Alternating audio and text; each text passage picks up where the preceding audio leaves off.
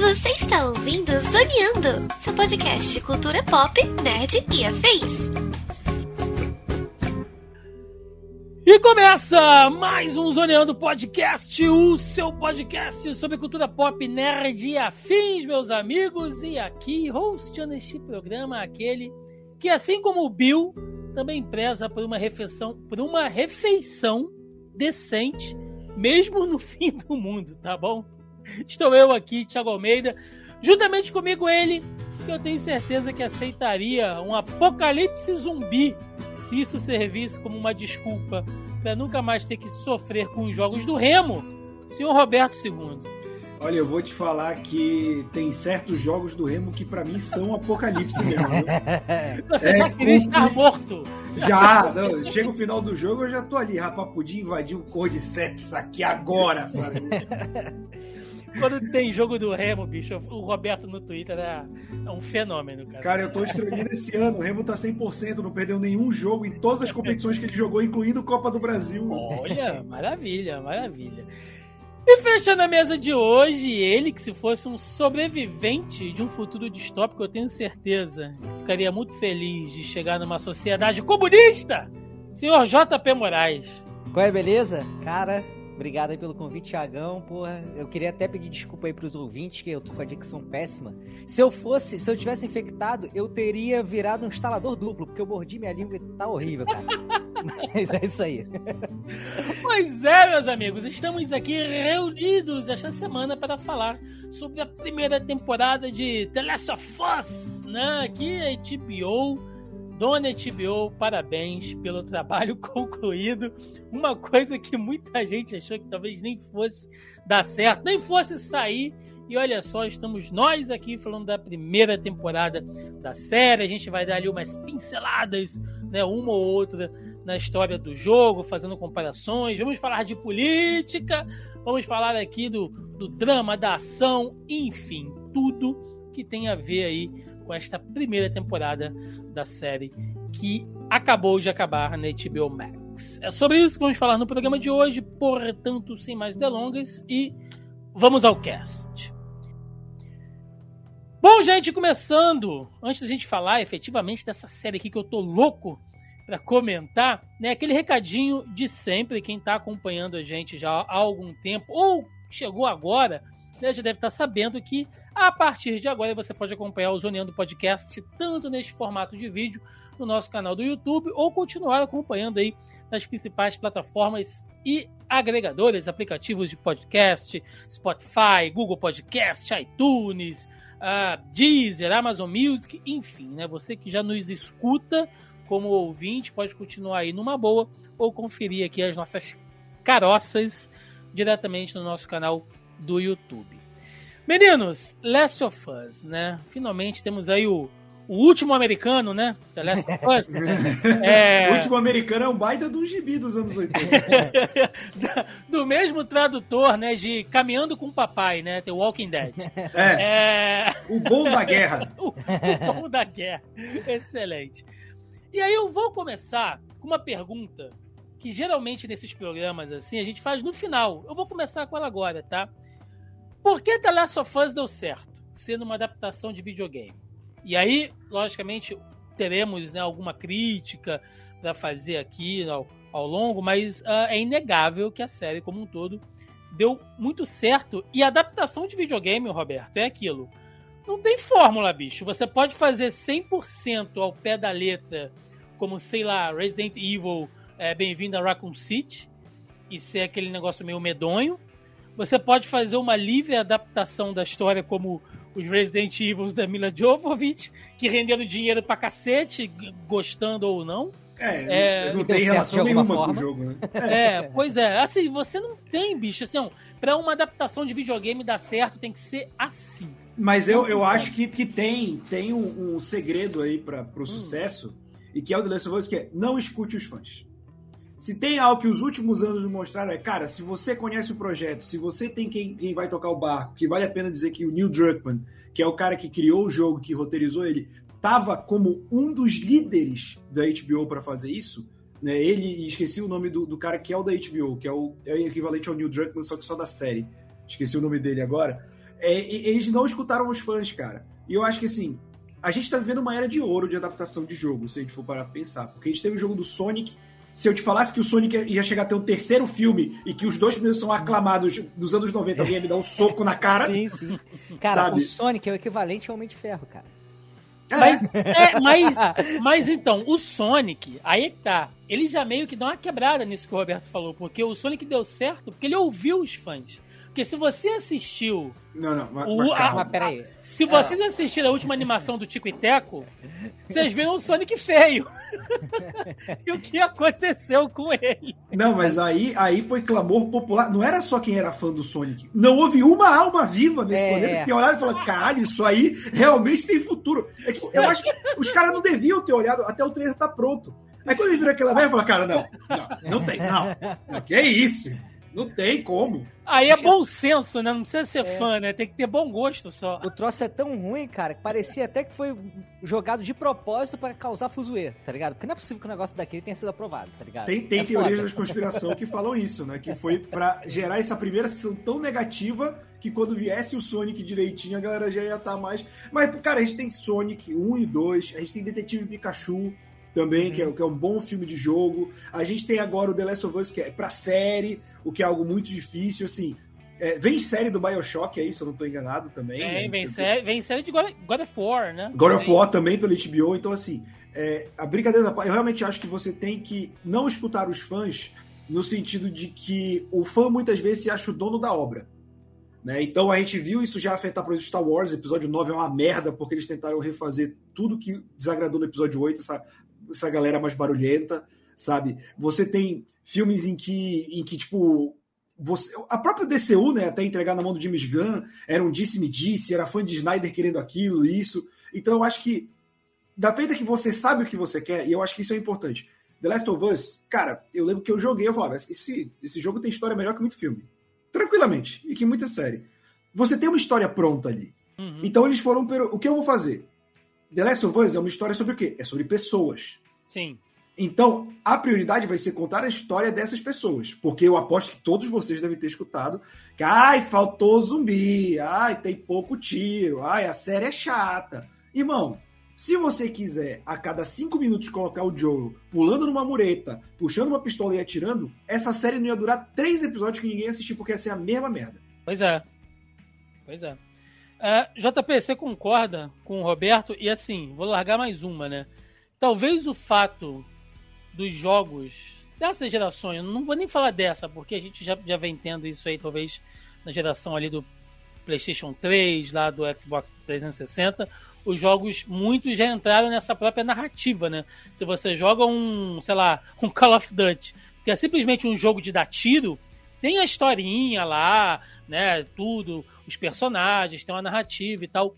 Pelo fato dos jogos também, hoje em dia, já seguirem uma linguagem cinematográfica, tipo Mass Effect, uh, Dead Space, jogos nessa pegada, né? E o Last of Us, meio que já é, é metade do caminho andado, né? Porque tem cenas do jogo que você vê que elas estão literalmente até as falas, os diálogos estão na série, bicho. Dá uma facilitada, né?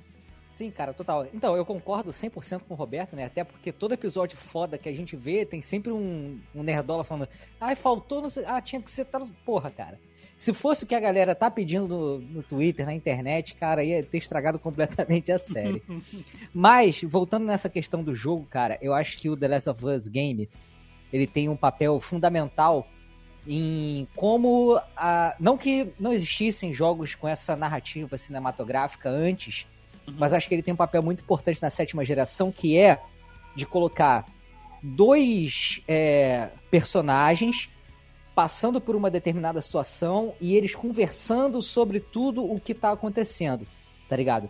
Antes do The Last of Us, um que dominou o como deveria, dominou não, meio que definiu como deveria ser os jogos ali na geração, principalmente de shooter de terceira pessoa, foi o Resident Evil 4. Né? Ele aparece, todo mundo começa a ter aquele mesmo tipo de câmera e tal, não sei o quê. E é um jogo que você passa o tempo todo com a Ashley e eles não trocam uma palavra o jogo inteiro. É. inteiro. É. Ela, ela, é a, ela é a dama em perigo. Ela é, é um estereótipo antigaço, assim. Sim, e a gente pega até o Yakuza, ele tem um, um pouco disso também, de conversar e tal, mas eu acho que o The Last of Us, ele chega e ele tem essa grande importância em mudar do tipo assim, não é só um jogo que você vai jogar calado e tem as cutscenes. A história tá acontecendo conforme você vai avançando no mapa, explorando as coisas. E isso é uma coisa que fortalece depois no, no próprio Uncharted, né, que apesar de o Uncharted ser uma grande base do The Last of Us, depois ele se retroalimenta, o próprio hum. God of War e tantos outros jogos começaram a colocar um segundo personagem ali, alguém que você tem que cuidar, tem que conversar para poder fazer aquela história andar de outro jeito que não só nas cutscenes e nos momentos que você acha um documento ou alguma outra coisa. Então acho que esse é a grande, essa é a grande parada e eu acho que a série ela pega isso e ela vai além. Porque eu já tava esperando, Thiago, eu assisti a série, eu falava assim, ah, eu já sei tudo que vai acontecer, eu vou meio que assistir por assistir. E eles expandirem isso estava me trazendo mais interesse em esperar o que, que vinha no próximo episódio, sabe? Então acho que todo mundo ganha. Quem não conhecia, por causa desse lance, né, da, do desenvolvimento da, dos dois personagens, e quem já conhecia, porque, cara, é muita coisa a mais, sabe? É, isso, isso é uma coisa que eu sempre falo sobre adaptações, né? É, que se você não tiver um diferencial, e nem sempre os caras acertam. Seja qualquer é. coisa, é. tá, gente? Adaptação de livro, de jogo, de desenho animado, isso não é uma regra. O cara pode tentar dar uma inovada e dar uma bela dar uma cagada. Mas você tem que ter um, um, fator surpresa, né? A gente vai falar aqui mais a fundo sobre alguns episódios, algumas passagens marcantes. Liberdade mesmo de roteiro, é, né? Mas se você pega, tipo, um episódio como aquele do Bill e do Frank, né? A gente vai falar um pouco mais sobre ele mais para frente, aquilo até onde eu sei não tem no jogo, mas contribuiu para a narrativa de uma maneira excelente. Então, você dá elementos que enriquecem a história e que é uma liberdade poética ali, né? E isso a gente vê em outras coisas também. Agora, é muito legal isso que você falou, JP, e o que o Roberto disse também, que a galera não aguentaria, né? Ver ali o, o Joe trepando numa mureta e dando bala toda a cena, é, e a série não ia aguentar fazer isso esses diálogos, essas coisas que constroem a história durante o jogo, que é justamente o que faz com que as pessoas criem, que, com que os jogadores criassem a relação de empatia com o Joe e com a Ellie no jogo, na série, alguns ficaram putos. Mas tem muita falação. Mas é essa falação que fez com que você se importasse com a história no jogo. Né? Então, por que, que isso não vale pra série? Então, teve gente, Thiago, assim, até trazendo um pouco disso, né? Teve muita gente que reclamou do tempo da, de tela da Sarah.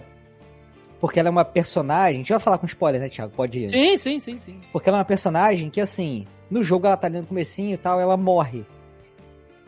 Mas, cara, quem não está familiarizado com o jogo, quem não conhece, quem não jogou, pega aquela personagem Sarah e vê o dia a dia dela e tal, e começa a se preocupar com ela. E o espectador tem um puta choque que essa, que é a personagem que parece ser uma das personagens principais, morreu.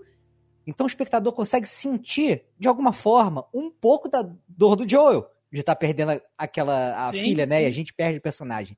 Então isso é muito importante, cara, essa diferenciação, sabe? Excelente. Cara, é, e isso que o JP falou é muito importante para adaptação e, e, videogame. Toda adaptação de videogame tem que pensar nisso. O videogame, como uma mídia, ele consegue te passar emoções de uma maneira até mais fácil que o cinema, porque é tu que tá fazendo aquilo. É. Então, quando a Sarah morre no início do jogo, primeiro, a gente jogou como ela, que é para dar aquela sensação de perdido, de não entender o que tá acontecendo. E depois, quando a gente passa a jogar como Joel, a gente é incapaz de salvar ela. O jogador é incapaz daquilo. E o jogo fez de uma maneira direta, que é tu tenta, tu tá jogando e tu não consegue. A série tem que fazer tu se importar, porque não é tu, é o Joel é o Tommy, são personagens cujo tu não tem o controle, tu não tá tomando as decisões dele, e a série tem que te convencer de que aquilo é impactante. E eu vejo muito por, pelo meu pai. O meu pai ele acompanhou a série. Oh, viu, todos, viu todos os episódios e nunca jogou o jogo. E ele ficou puto no final do primeiro episódio, porque ele é o personagem que ele mais tinha gostado era a Sarah. Aí eu vou, porra, já mataram ela, assim, sabe? Então, tipo, sinal que funcionou, sabe? E, e, é, e é para isso que tem que funcionar. Muitas das decisões é, narrativas, criativas dessa série foram pensando em você se importar e outra, de fazer você seguir adiante. Né? A gente usa o episódio do Being Frank, que é o terceiro episódio, para muitas pessoas o melhor episódio, acho que talvez só fique atrás do último, mas é, assim, essa história serve pra você se portar. E eu falo como alguém que a parte do, do Frank no jogo é uma das minhas partes favoritas. Acho que junto com o inverno é a minha parte favorita do jogo, assim. E eu não fiquei puto de ter mudado. Eu gosto de toda a perseguição que ele. Porque no jogo ele monta meio que um labirinto, né? Com carro, com casa, com não sei o quê. Só que, cara, quando a gente chega no Frank, a gente já tá o quê? Umas 3, 4 horinhas de jogo? Já estamos imersos naquela, naquela parada. A gente quer seguir adiante. Cara, a gente passou de um primeiro episódio com o Joel perdendo a filha, com tu tá andando com uma mina que tu nem conhece, tu nem gosta. O segundo episódio começa com aquele flashback da mulher falando pra bombardear a cidade, super Sim. lá pra baixo. Cara, se o terceiro episódio você faz com o cara que tá te ajudando, que é igual ao Joel, tendo o parceiro dele se matado pra não ficar mais junto dele, tu ia jogar a série lá pra baixo, cara.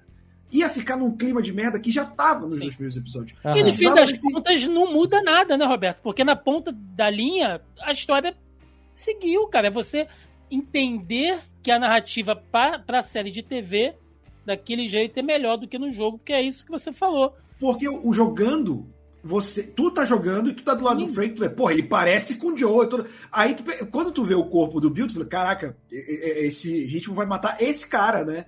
E aqui não, ele mostra que, que assim, é pra te preparar que o próprio Joel, por mais cascudo que ele esteja, ele pode encontrar o caminho pra sair disso. O Frank saiu disso, né? Então, ele te- essa série é muito inteligente em te preparar já fazer. e Isso também é bom de qualquer adaptação, é que você sabe qual é o fim da história quando você já começa a fazer, que é ela já vai te preparando, e eu digo mais. Essa série, ela já tá te preparando para as próximas temporadas, cara. A galera que não jogou o jogo vai, Vai chorar, vai. mas vai chorar no nível que não, não tá escrito, cara. Exatamente. Meninos, a gente vai entrar aqui numa sequência agora, então, de falar de alguns personagens e tal. Eu separei alguns. Assim, eu não, eu, eu não quero fazer aquele resumo de episódio, porque eu acho que fica muito chato. Galera que quiser, entra aí. Tem guia de, de episódio, tranquilo, cada um faz como bem entender. Eu acho mais interessante a gente tentar pegar alguns pontos chaves que constroem a história e o universo da série como um todo, né? E os personagens, logicamente.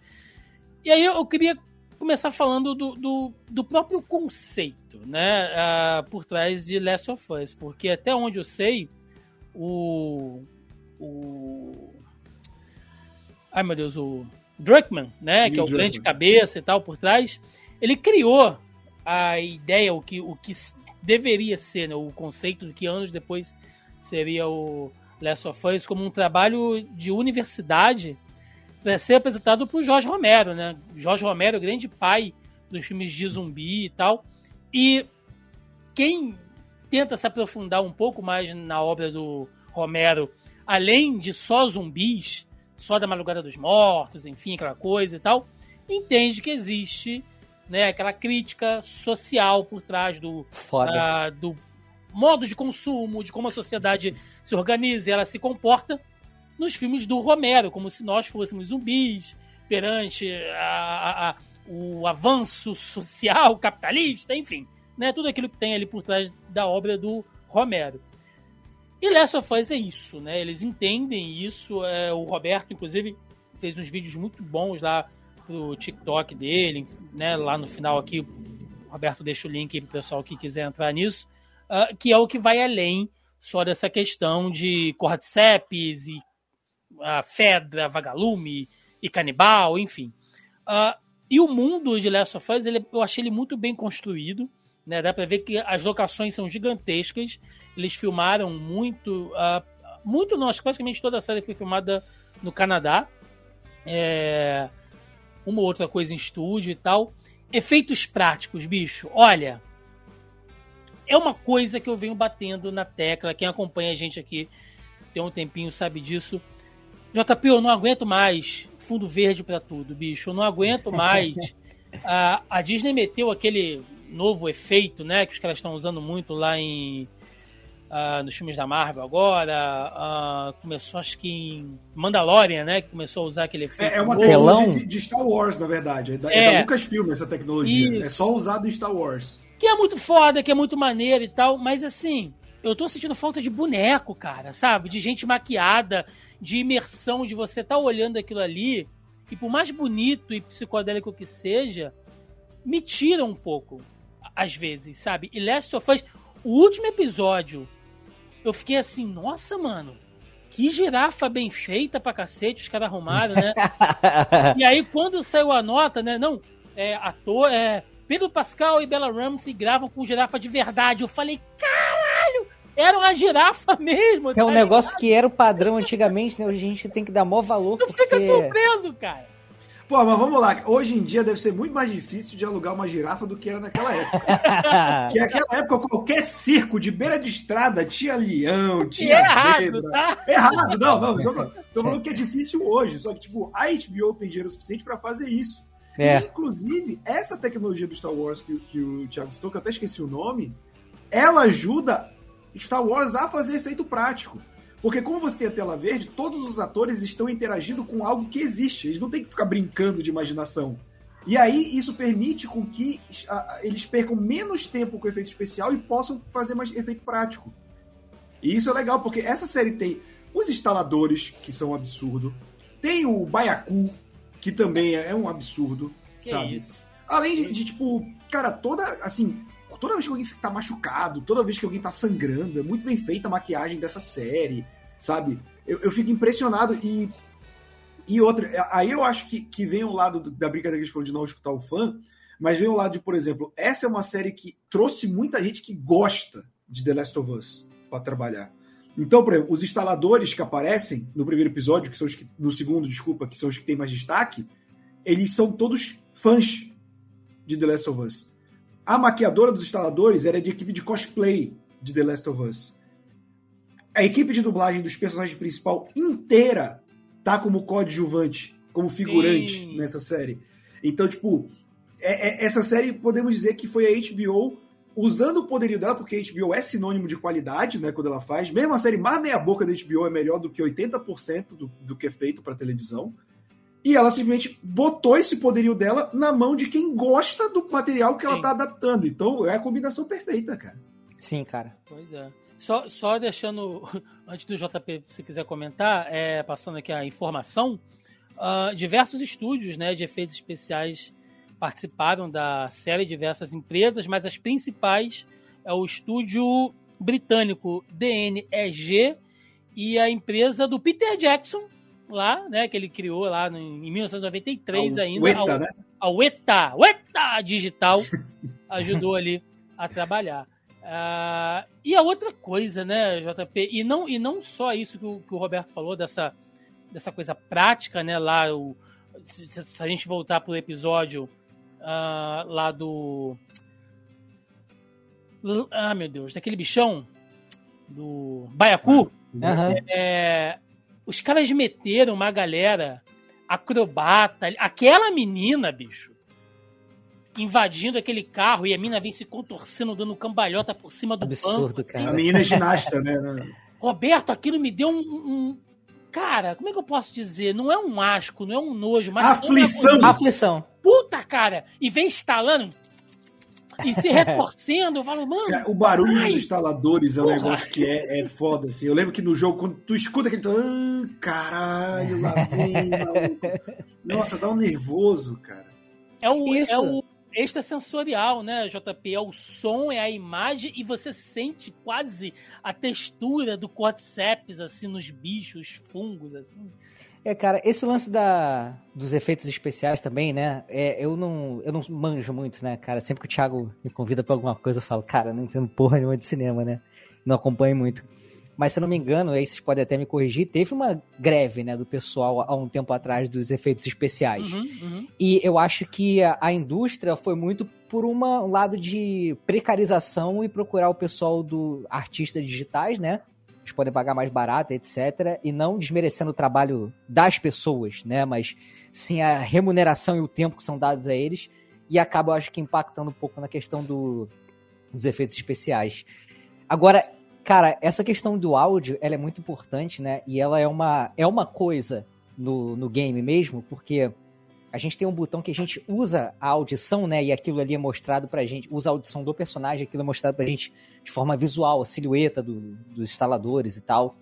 E mesmo sem isso, o The Last of Us, ele trabalha muito bem a questão sonora Por quê? Porque no modo difícil que eles disponibilizam lá, você não tem esse lance desse botão para você poder visualizar a silhueta e tal. Então você realmente tem que se guiar e tem que usar todo sensorial teu, né, a noção de espaço, de onde você está ali dentro do jogo e a tua audição para saber onde você vai atacar, que momento você vai contra-atacar. Se você tiver um fone de ouvido, melhor ainda, né? Porque você tem uma noção um pouco melhor de onde está vindo o barulho. E eu acho que isso foi importado muito bem para a série também, sabe? Eu acho que eu ainda não, não peguei para assistir, assistir na TV mesmo, né? Mas eu acho que você assistir de repente num 5.1 deve ser uma coisa ou no próprio estéreo, né, com um fone deve ser uma coisa bem absurda, porque tá, acho que tá tão caprichado quanto, cara. Excelente. E aí, meninos, ainda falando sobre a questão da ambientação, né, e a construção e as locações, os lugares devastados, os carros zoados, os prédios, né, todos ali te passa aquela impressão mesmo de ser algo que tá largado. Que foi filmado tá no Rio de Janeiro, né? Ah, tá, ali na Rua da Lapa, ali por trás. Não, Leopoldina. É... E aí, basicamente, a gente encontra várias organizações e sociedades ao longo da série, mas a gente tem que começar falando da própria Fedra e dos vagalumes, que é o que permeia, né, que é o que cria o certo antagonismo na história. Antes da gente falar dos personagens, é, é o que passa ali aquela ideia de que a, a Fedra é, na história, né, ela é uma espécie de, de agência, de, tem uma é uma sigla, né? Ela ah, existe no mundo real, E ela existe no né? mundo real, que é para lidar com esse tipo de situação de, de grandes desastres, enfim. E os caras meio que dão um, um golpe, né? Dão um, uma espécie de, de, de, golpe estatal ali é, e tomam na verdade, o controle é isso, militar, né? né? É, a verdade é que a sociedade, ela meio que fica funcionando como se fossem feudos, né?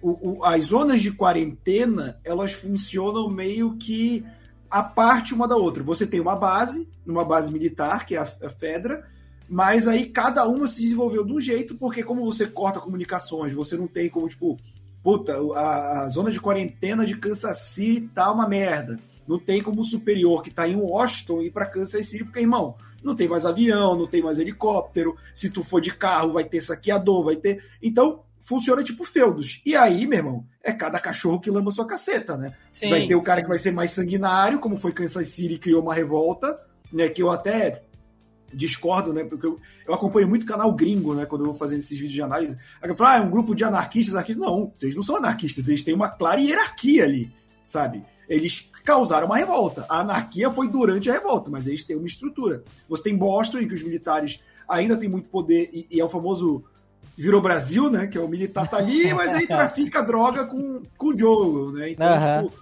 é, seguimos as regras peronomútil, né? Sim. E aí você tem as que simplesmente caíram e causam debandada, até, e eu acho maravilhoso, que são as comunidades autogeridas comunistas, né, que pro americano deve rasgar o cu de ódio, né, que é a cidade é. que dá certo no, no, na série. Ah, isso aí foi só pra lacrar.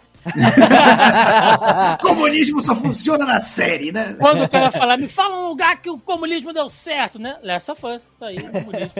Mas é, quando, é porque quando eu digo golpe, na verdade, é o, o, o, controle pelo uso da força, né, Roberto? Você tem a queda do Estado, como você falou, o Estado ele já não tem mais meios para controlar aquilo ali, se transformam em feudos, mas o ponto comum entre todos eles é que eles são militarizados e de um domínio militar, inclusive como instrução. Você tem as escolas da, da Fedra, como a gente vê lá em um determinado episódio mostrando a, a Ellie, enfim, é, o que é um ótimo gancho, né? Que você meio que encurta aquele processo de aprendizado do personagem, aprender a usar uma arma, aprender a se esconder, ela é um pouco mais atlética e tal, então isso meio que dá uma é, é, é dá uma reduzida, né, de você ficar explicando muita coisa. É. Mas a gente entende que é, é uma escola de oficiais aquilo ali. É, então, ali, cara, é, assim, tem uma frase, cara, que eu gosto pra caralho, que é do Thomas Sankara, né? Que ele fala que o militar sem formação política e ideológica é um criminoso em potencial. E o que que acontece? Ali, quando a gente perde essa organização de Estado, eles passam a ter o poder bélico e eles começam a exercer a força sobre o resto da população, né? E, cara, eu acho que ali o que, que acontece é basicamente eles organizam a divisão do trabalho dentro de cada uma dessas comunidades quem para eles serve né, para ser um, um, militar ou que vai entrar dentro do, do, grupo deles, que tem as aptidões que eles querem, vão passar para dentro da organização. E quem não quer vai fazer os piores trabalhos possíveis, tá ligado? Vão ser designados para isso, ou vão ficar totalmente largados à margem da sociedade é uma organização muito meritocrática, se a gente for parar para pensar, entendeu? E, e, curiosamente, é a maneira que o capitalista acha que o comunismo funciona, né? Os militares seriam o alto partido e quem quiser ajudar os militares tem melhores casas, tem melhores ações, né? é a visão enviesada Sim. do capitalismo sobre o comunismo, que na, na verdade o Estado militar, cara, ele é uma parada que o americano não faz ideia de como seja, né? Os Estados Unidos ajudou a dar golpe em um milhão de países e que tiveram ditaduras aqui na América Pô, do Sul. Pô, agora tu datou, cara, o programa. Que é um milhão agora, 2023. é, não. quando chegar em 2024 já é 2 milhões. Mas, cara, assim, e eu acho que por conta disso, por conta dessa visão, é, os Estados Unidos aí tem uma parada que é muito bizarra, que é é um estado baseado numa doutrina liberal, né? Os Estados Unidos é fundado como um país feito para você se revoltar contra o seu governo. Aí ele forma o seu próprio governo, só que ele continua contra o governo. Ou seja, não foi só para expulsar o britânico. Então, quando você tem pessoas, tipo, teoria, é, teoria, teorias da conspiração, digamos assim, eles nunca contestam o capitalismo. Porque eles acham que o capitalismo está acima do Estado. Então, por exemplo, o Frank, o Frank é o que eles chamam de sobrevivenci sobrevivencialista. Sobreven... Né? Sobrevivencialista. Isso, que é uma palavra muito difícil. Que são esses caras que, que eles têm estoque de arma, que eles não são malucos que andam armados necessariamente na rua, mas eles são tipo assim. Faz bunker se... em casa. É, tipo, é. se faltar luz e tiver saque, eles funcionam tipo uma milícia e tal. E esses caras, eles contestam o governo, mas eles nunca contestam o sistema ao qual eles estão, entendeu? Então, os Estados Unidos tem essa loucura. Então, vê que a série ela trabalha tramas como ditadura militar, que querendo ou não, todas as, as zonas de quarentena estão sob lei marcial. Né, é quando, tem toque e, de recolher. Tem, tem toque tem... de recolher. Você vê que geralmente essas sociedades que tentam ser mais anárquicas, mais Estado mínimo, dão errado porque elas acabam na mão de um líder. É uma obra incrivelmente progressista para uma obra americana. Sim, sim. Exatamente. E aí, em contrapartida, nós temos os vagalumes, que eu acho divertido, né? Porque é uma coisa lúdica, assim, que pelo fato de você ter a Fedra, que tem esse perfil meio fascistoide, de um domínio de uma ditadura militar ali e tal, aí você mete uma organização que é antagônica a ele, é, automaticamente meio que já tem uma galera que já abraça, né? Falou, não, a, a, a, que os vagalumes têm esse posicionamento aqui são libertários e tal, enfim. É, eu vou receber a opinião de vocês.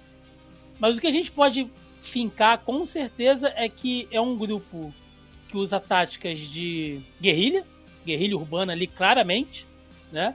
Uh, você talvez tenha uma comunicação maior, um, um, um, uh, funciona mais como células organizadas ali em divisão, diferente da própria Fedra, né? Como o Roberto disse, pelo fato deles terem aquele domínio regional, então você consegue estabelecer com mão de ferro uma determinada área. Isso faz com que você fique independente de outros.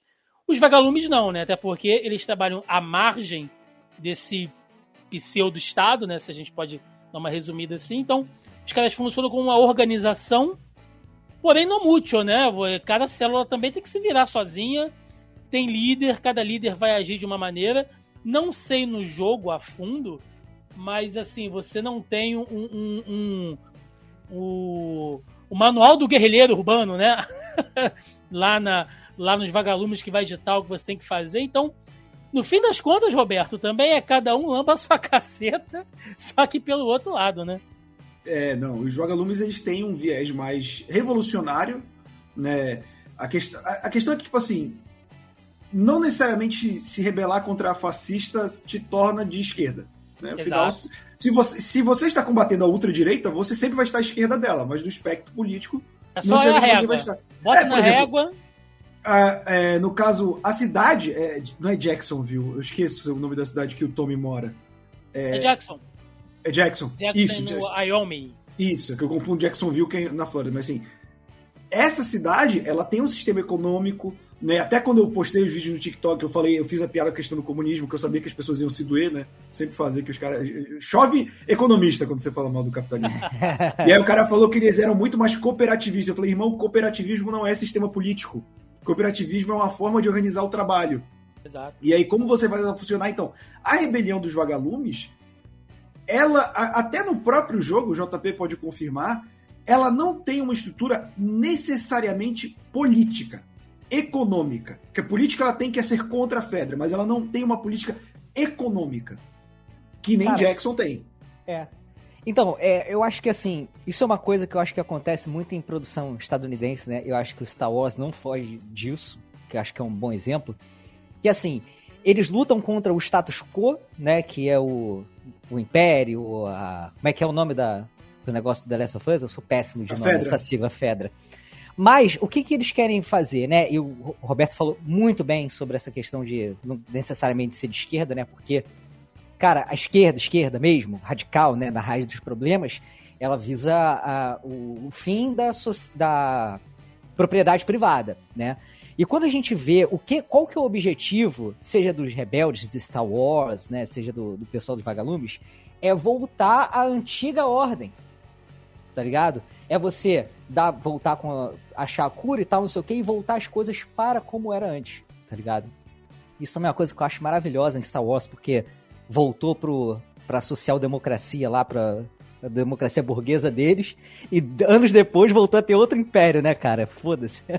É eu, isso que acontece no final das contas. eu sempre, eu sempre acho legal que, que um, um adendo aqui, né? Que sempre tem uma Aham. galera que fala, ah, mas política, já querem meter política no negócio e tal, não sei o quê. Bicho, você tá vendo Star Wars, seu negócio chama República, outro chama Império. Assim, Mas, só mas no nome, você já Mas manja, né? vocês entendem o que eu quero dizer? A- O objetivo deles não é Sim. revolucionar, é voltar as coisas para a forma que era antes, tá ligado? Nesse ponto, eles são muito mais reacionários do que revolucionários, É, né? Se você mas for pegar. isso, se- isso faz todo sentido do ponto de vista americano, como a gente Sim, falou. sim. O- os Estados Unidos, a última vez que ele teve alguém invadindo o território dele, era colônia. Os Estados Unidos é o único país na história da humanidade que deixou de ser colonizado e se tornou colonizador. Então, os Estados Unidos não faz ideia do que seja você ter um regime totalitário sobre ele. Eu posso aqui discorrer sobre o quanto eu acho que o sistema bipartidário dos Estados Unidos é quase uma ditadura homologada, mas isso seria outra discussão. Mas eles não têm noção de que é ter um golpe de Estado, eles não fazem noção do que é ter um regime desse. Então, para eles é muito lúdico. É como se, ó, o mundo é- é que o JP falou voltasse o que é. Os Estados Unidos hoje, na visão do americano médio, é uma sociedade perfeita.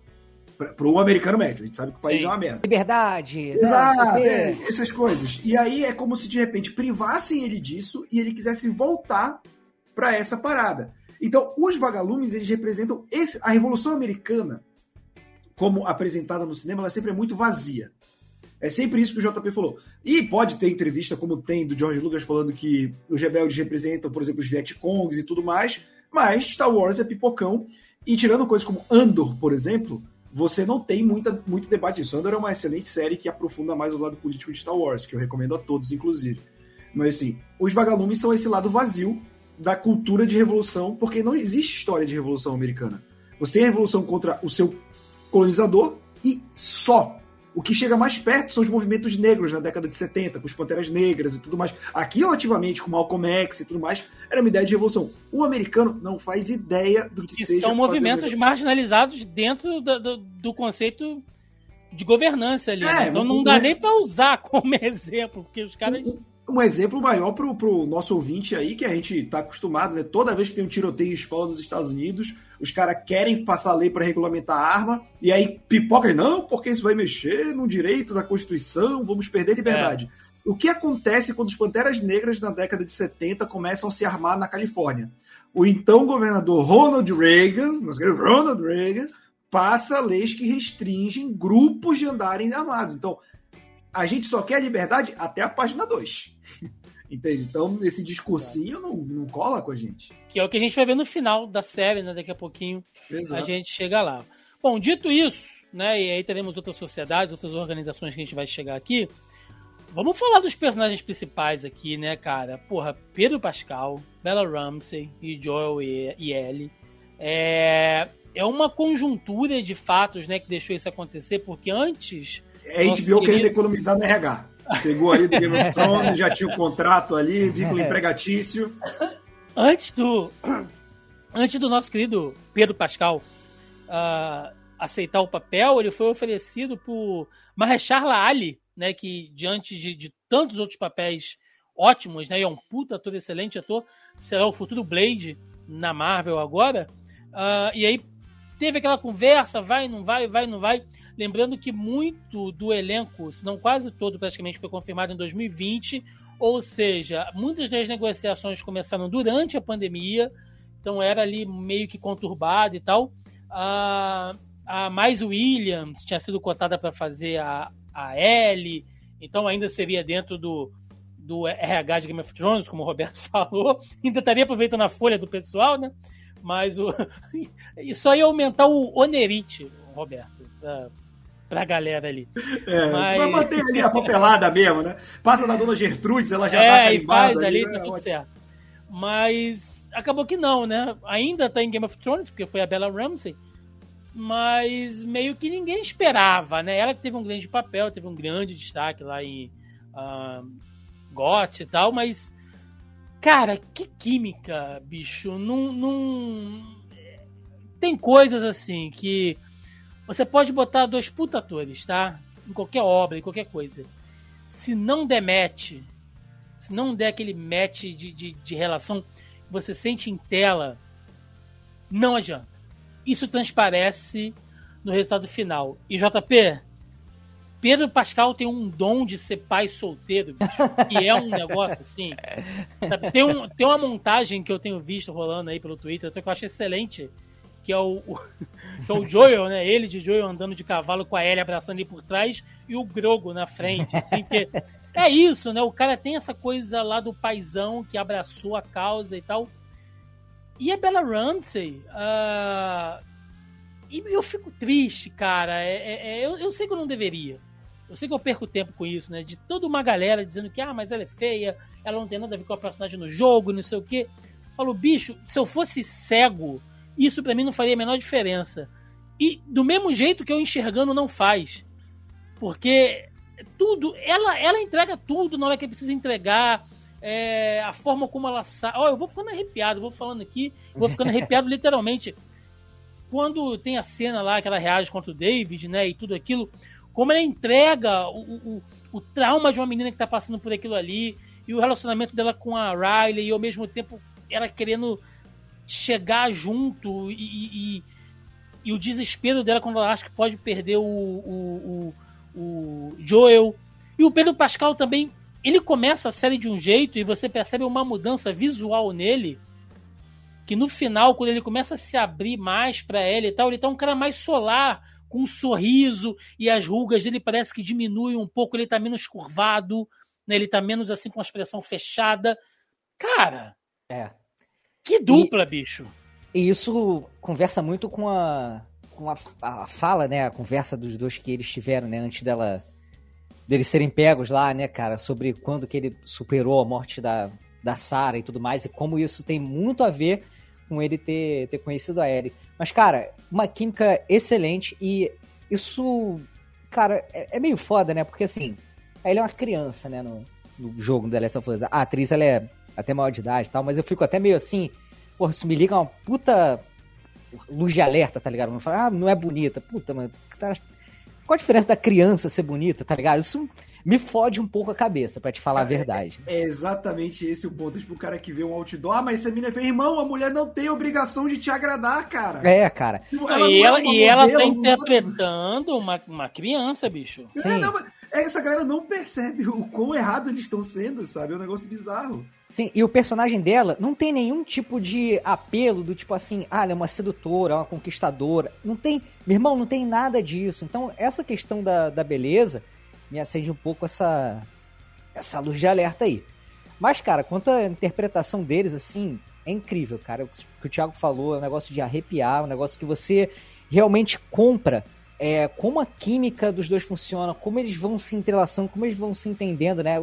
Eu não acompanho Game of Thrones, apesar de conhecer a história toda, né, do Game of Thrones através de comentários na internet, mas eu sei que os dois já atuaram juntos e tal, então talvez isso também ajude os dois se conhecerem, ter esse, esse bate-volta mais bacana. E isso, cara, é essencial, a química deles é essencial para bater junto com aquilo que eu já tinha falado, né? Sobre como é a estrutura do jogo, desse lance do, dos personagens conversarem durante todo o, o, trajeto, né, cara? E desenvolver a, a relação deles a partir disso. Tem umas cenas, Roberto, que são muito assim, dá vontade de você pular na tela e abraçar os dois, manja. Quando eles estão tentando se esconder lá em Kansas City, que é quando ela começa a fazer os, os trocadilhos para ele, e ele tá deitado de costas para ela, assim, de braço cruzado, você vê que ele tá é, usando aqui, o, interpretando, metaforando, né? Você vê que ele tá deitado. você vê ali as microexpressões faciais dele, que ele tá assim, né? Com, com 45 uhum. graus de sobrancelha fechada. Ele tá deitado de braço cruzado e nem tá tão frio, então você vê que ele tá de costas para ela e tá totalmente fechado. Você vê que ele não. É, ele não quer saber, né? Ele tá na dele ali, ele perdeu a Tess em pouco tempo, perdeu o Bill, o Frank, então ele tá cada vez mais sozinho. E ela começa a falar os trocadilhos para ele, e ele vai dando tipo uns. Sabe quando você tá prendendo o riso assim e tal? Uhum. E ele vai, ele vai soltando, Roberto. Não quer dar o braço a torcer, né? É, os caras ele, ele é, ela quebra ele no argumento. Os caras estão fodidos, cara, ali dentro, sabe? Escondidos, sendo perseguidos, machucados, sujos, não sei o quê. E é um sorriso tão sincero. Emociona, velho. Sério, é eu, eu, eu fico olhando assim, eu falo, porra, é um pai e uma filha tentando se conectar, assim, de uma maneira muito especial, sabe? E quando eu digo pai e filha, eu não tô querendo dizer é, é, é uma questão natural, não, sabe? É o sentimento de paternidade criado ali que eu acho muito foda. Cara, é...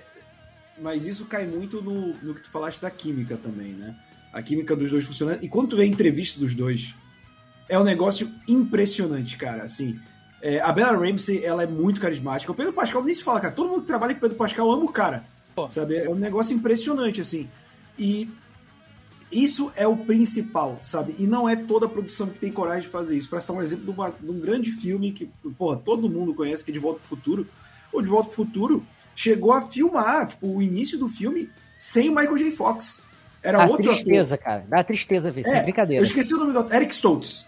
Era o Eric Stoltz que ia ser o Martin McFly. Cara, tem isso, tem no DVD, agora tem no YouTube. Cara, ele tem zero carisma com ele. Assim, não, não é que ele seja um mau ator, é que uhum. ele não casa com a não parada, é, não, sabe? Velho, quando não bate, o cara pode ter o carisma que for, ele, ele dá, tipo assim, o perfil de uma folha sulfite, né? É, Totalmente então, em branco, assim. Não, não tem como, cara, sabe? Então, tipo assim, é, isso faz parte, e principalmente, como eu falei, os caras entenderam que The Last of Us tem zumbi? Tem zumbi, embora não seja zumbi. Tem o fungo, pá, pipi, popó, mas é uma série e um jogo sobre pessoas, sobre humanidade, cara.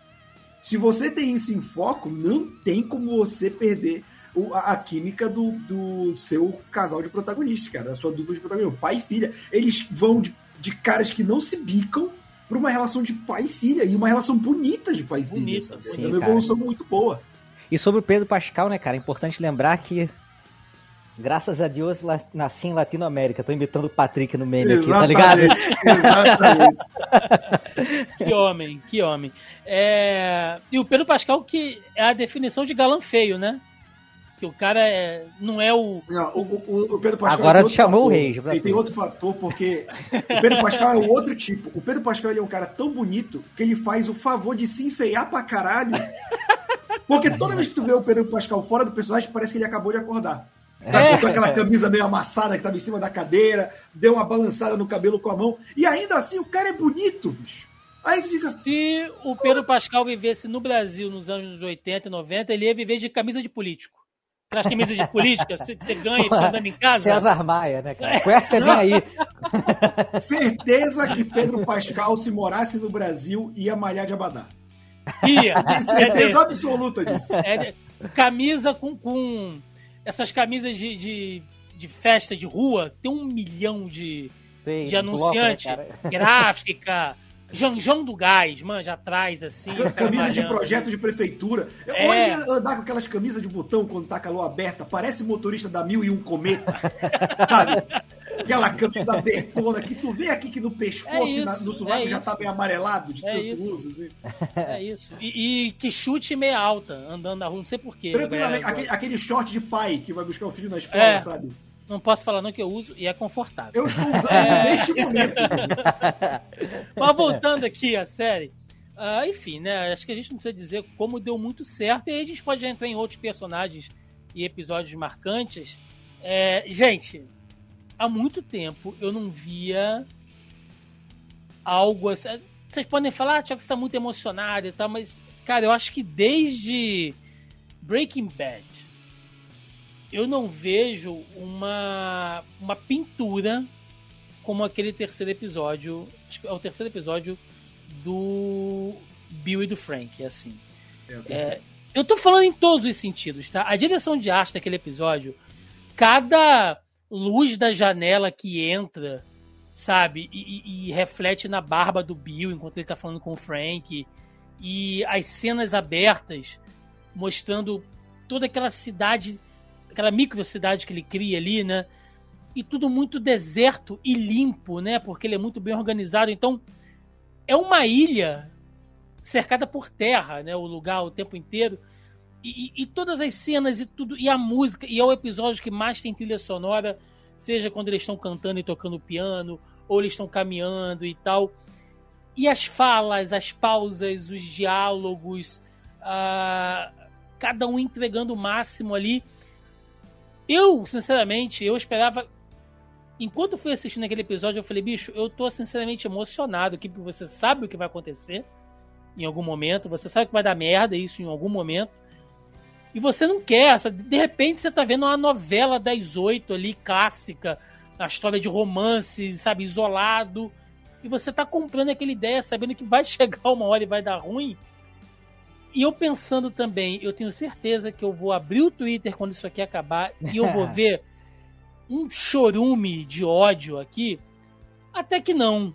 Porque talvez pelo fato de, de já saber que no jogo os personagens são gays, então eu acho que isso meio que apaziguou os ânimos, né? Mas ainda assim você tinha uns comentários assim como é, ah, tudo bem que o cara é gay, mas precisava mostrar tanto, né? Aquele tipo de comentário Não, é assim. porque- Mostrar o quê? porque- Carinho? Fiquei um É. pouco confuso. É, então, porque é, homossexuais não se relacionam fisicamente, né? Não, eles, fazem eles, eles fazem que nem clorofila, né? Eles Exato. são E aí- homossexuais. E aí, Roberto, eu vejo. Eu, eu sempre gosto de pegar como exemplo aquela cena do, do morango, que eles estão ali colhendo morango e estão rindo e dividem o morango e tal. Se fosse um homem e uma mulher, seria assim o casal margarina hollywoodiano, a cena mais plasticamente bonita. Mas porque é um casal homofetivo, aí a galera pistola. Mas é sempre assim, né, cara? E assim, é- esse episódio é uma belíssima de uma história de amor, primeiro, Pra ver como tudo que o ANCAP precisa é ser amado, pra deixar de ser ANCAP. É. Ou precisa transar, né? Quando o ANCAP transa, ele deixa de ser ANCAP. Mas assim, é, é legal porque o que a gente fala de ser uma história sobre pessoas, The Last of Us também, de certa forma, é uma história sobre amor. E as diferentes formas de amor. Eu falo que uma linguagem de amor que é muito importante, que foi usada nessa primeira temporada e vai ser usada na segunda, é a música. Né?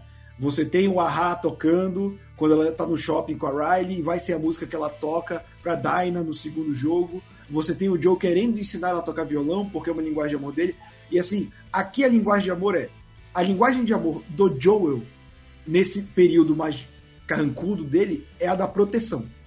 Ele quer proteger a filha, ele não consegue, ele quer proteger o irmão e isso causa com que eles briguem.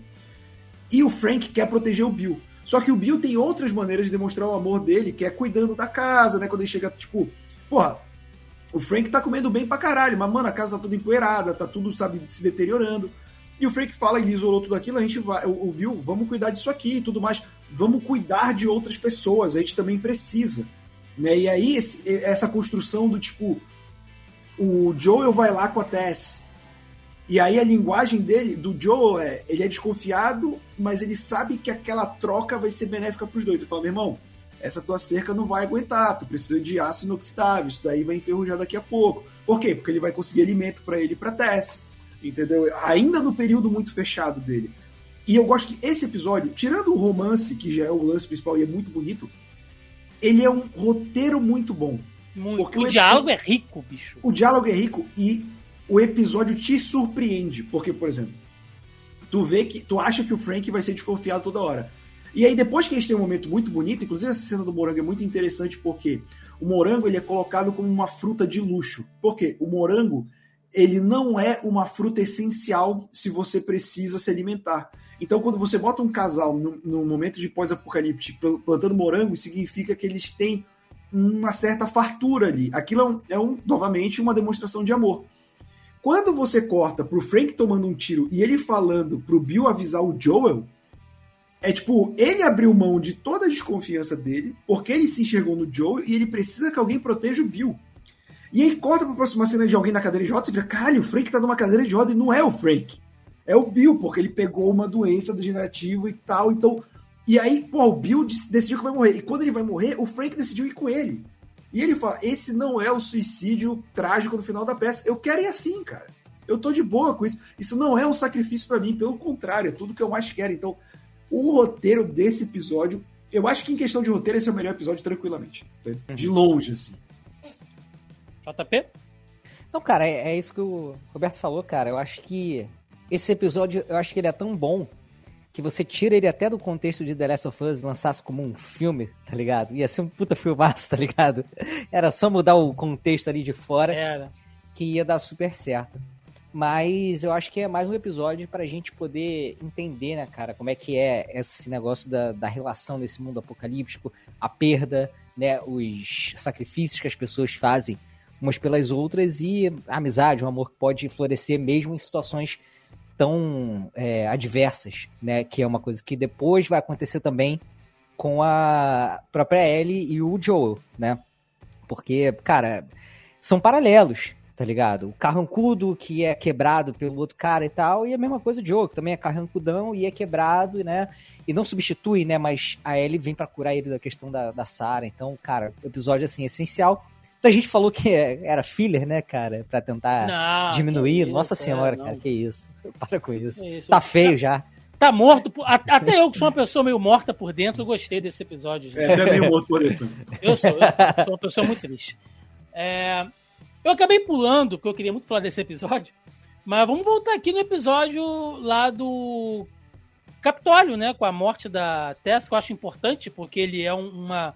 É onde começa realmente a jornada, é onde o, Joel se compromete em ter que cuidar da Ellie. A partir daquele momento, ele tá cuidando dela como uma, uma, obrigação de uma promessa que ele faz, mas depois ele acaba criando um sentimento e tal. Mas é um ponto de virada, é uma das cenas de ação mais legais da série, não tem tantas cenas de ação assim. É, são bem. Uh, entram quando precisam. E muito bem dirigida também, né, cara? Aquela galera correndo e tal. E tem os instaladores. E é o jogo, velho. É a jogabilidade do jogo. A Ellie e o Joey se rastejando, pegando garrafa e jogando. E lata e tentando atrair a atenção deles. E uma maquiagem desgraçadamente nojenta. É. é...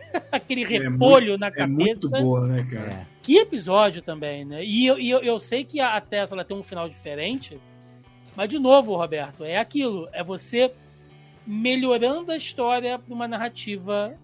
Porque senão ia virar de novo Joel na mureta, com arma, atirando, porque é uma emboscada da Fedra nos caras do, dos vagalumes, né? Sim. Só que, cara, eu acho que. E, isso a série faz até melhor, inclusive, que o jogo. É justamente mostrar como a Fedra é uma parada que, que é meio que independente, essa, tipo, porque no jogo é meio que a Fedra é o vilão né, que vem em certos momentos e tal. E aqui não, é tipo, cara, a Fedra de, de Kansas City era muito mais filha da puta que a de Boston, que era completamente diferente da de Pittsburgh.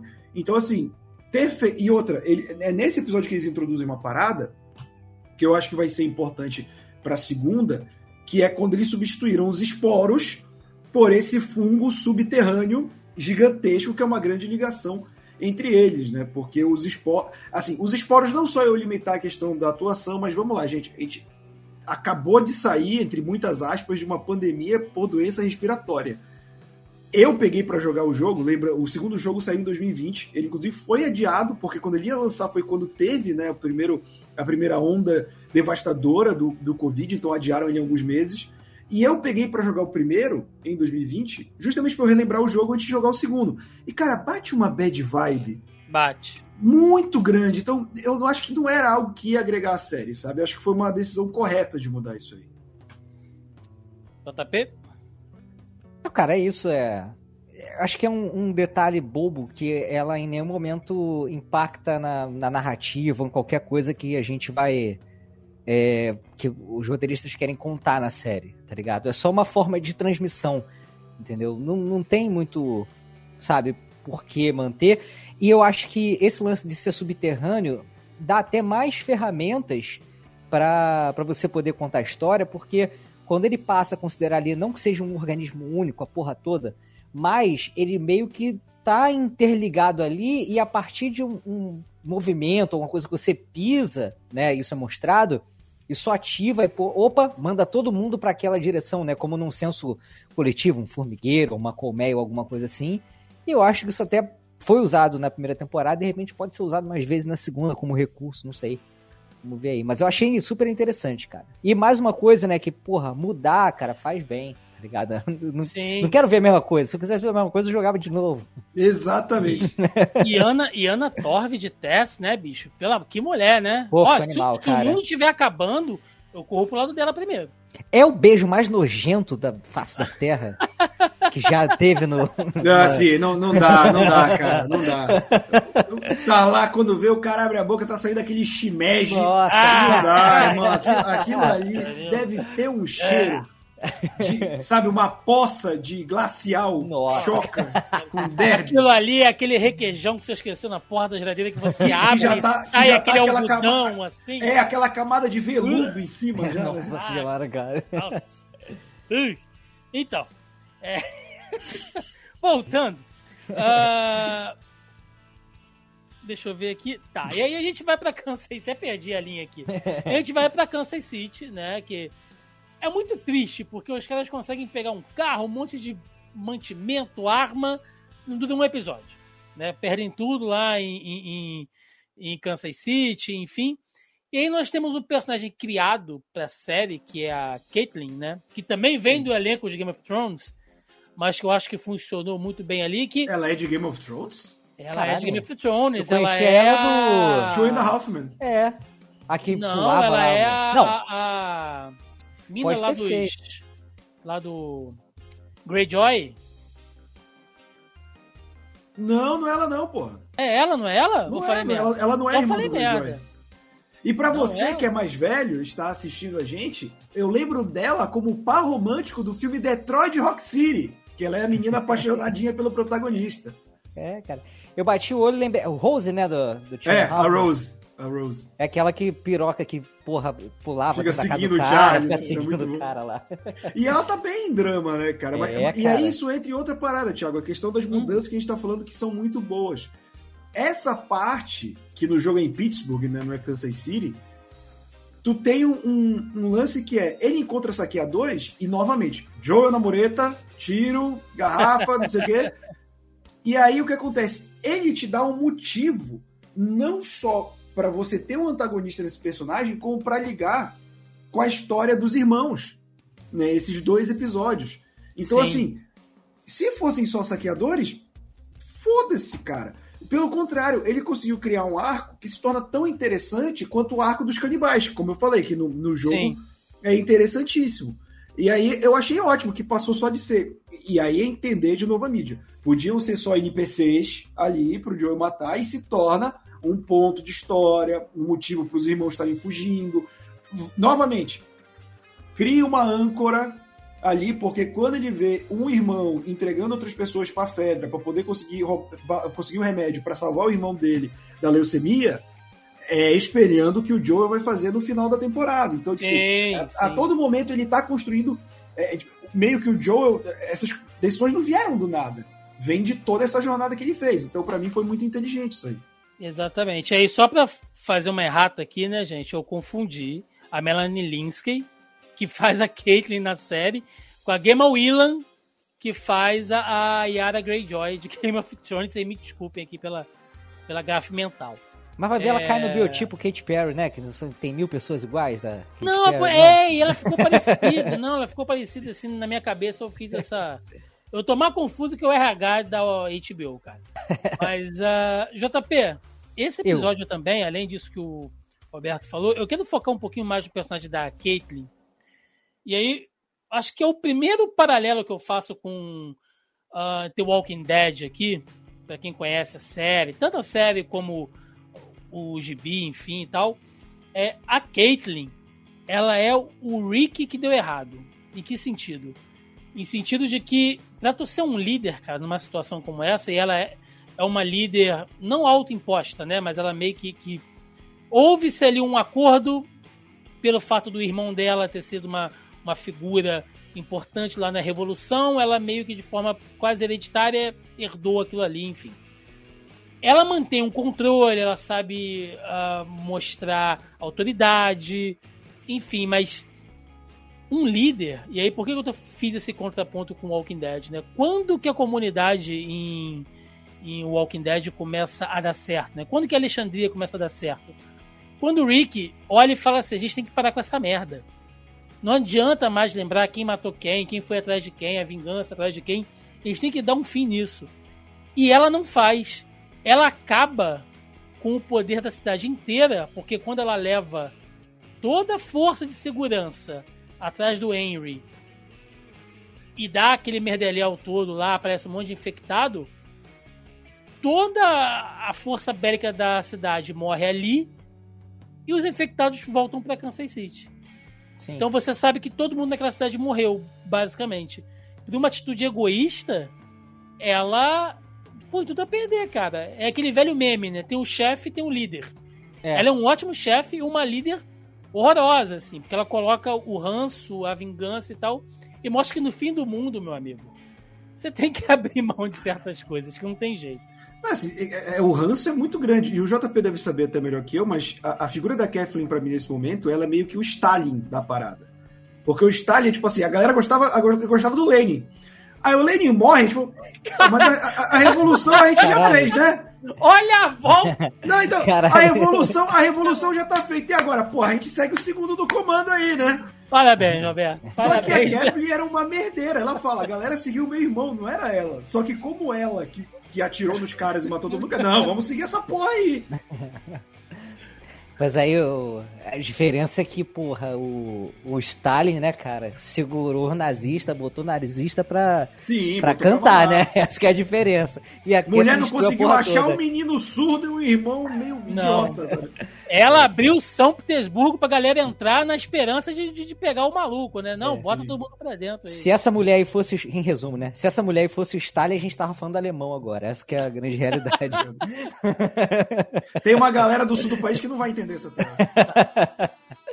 Não, mas é, cara, é assim, é, quando acho que a gente, nesse caso, né, quando passa é, por uma mudança brusca como essa, precisa ter uma reorganização da, da sociedade, você precisa começar a criar pilares ali, né, cara, para você poder estabelecer certas é, leis, certas normas, certas, né, é, pensando numa sociedade com classe, né, que tem uma liderança e tal, sem começar a ter certos né, cara, pilares ali para poder erguer essa sociedade. Senão, cara, fica muito tudo muito na, na decisão de uma pessoa centrada, né? E quando essa pessoa, é, como é o caso dela, é uma pessoa muito é, emocional, né, cara, e ela se mostrou uma pessoa vingativa, né, olho por olho, dente por dente. É, eu acho que se toda a sociedade, ela é a base de toda essa sociedade, cara, a partir do momento que ela é um, um alicerce ruim, cara, então, cara, tá tudo fadado a, desabar, né, cara? Que Tá. é isso que acontece. Não, e pior é que os caras que estão com ela, tem aquele barba que tá com ela, ele. E o pessoal Tá- sente que, tipo assim, puta, mas essa Tá vendo tá fazendo merda, dele, tá ligado? bicho. É tipo quando o teu chefe chega aqui assim com um job e fala: Olha só, vamos fazer isso aqui. Tu olha o negócio e fala: Bicho, isso vai dar uma merda. A gente Mas vai a fazer preguiça, planilha. bicho. A, a Vai ter- preguiça, ela domina. Vai ter um monte de reunião aí que a gente podia substituir por e-mail e no final das contas o cliente não vai aceitar. É Uhum. dito e feito, vai dar merda, só joga dinheiro fora e tempo, né? Aí faltou um centralismo democrático na parada.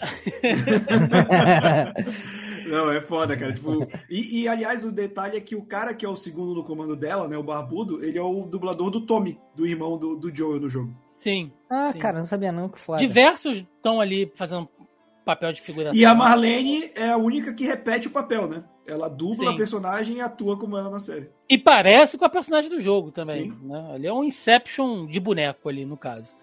Ah, e o Sam e o Henry, e o, e o- e o Henry, né, que a gente não, não, não falou e tal, os meninos mandaram bem pra cacete. Tem a questão da inclusão, né, com a questão é, lá da linguagem dos, dos sinais, enfim, que eu acho bacana você colocar alguém que realmente né, faça o uso desse tipo de, de, de recurso. Então você cria a questão da inclusão e faz você acreditar aquilo ali, porque é alguém que tem aquela necessidade real, né? Então acho que isso funciona muito bem dentro da série.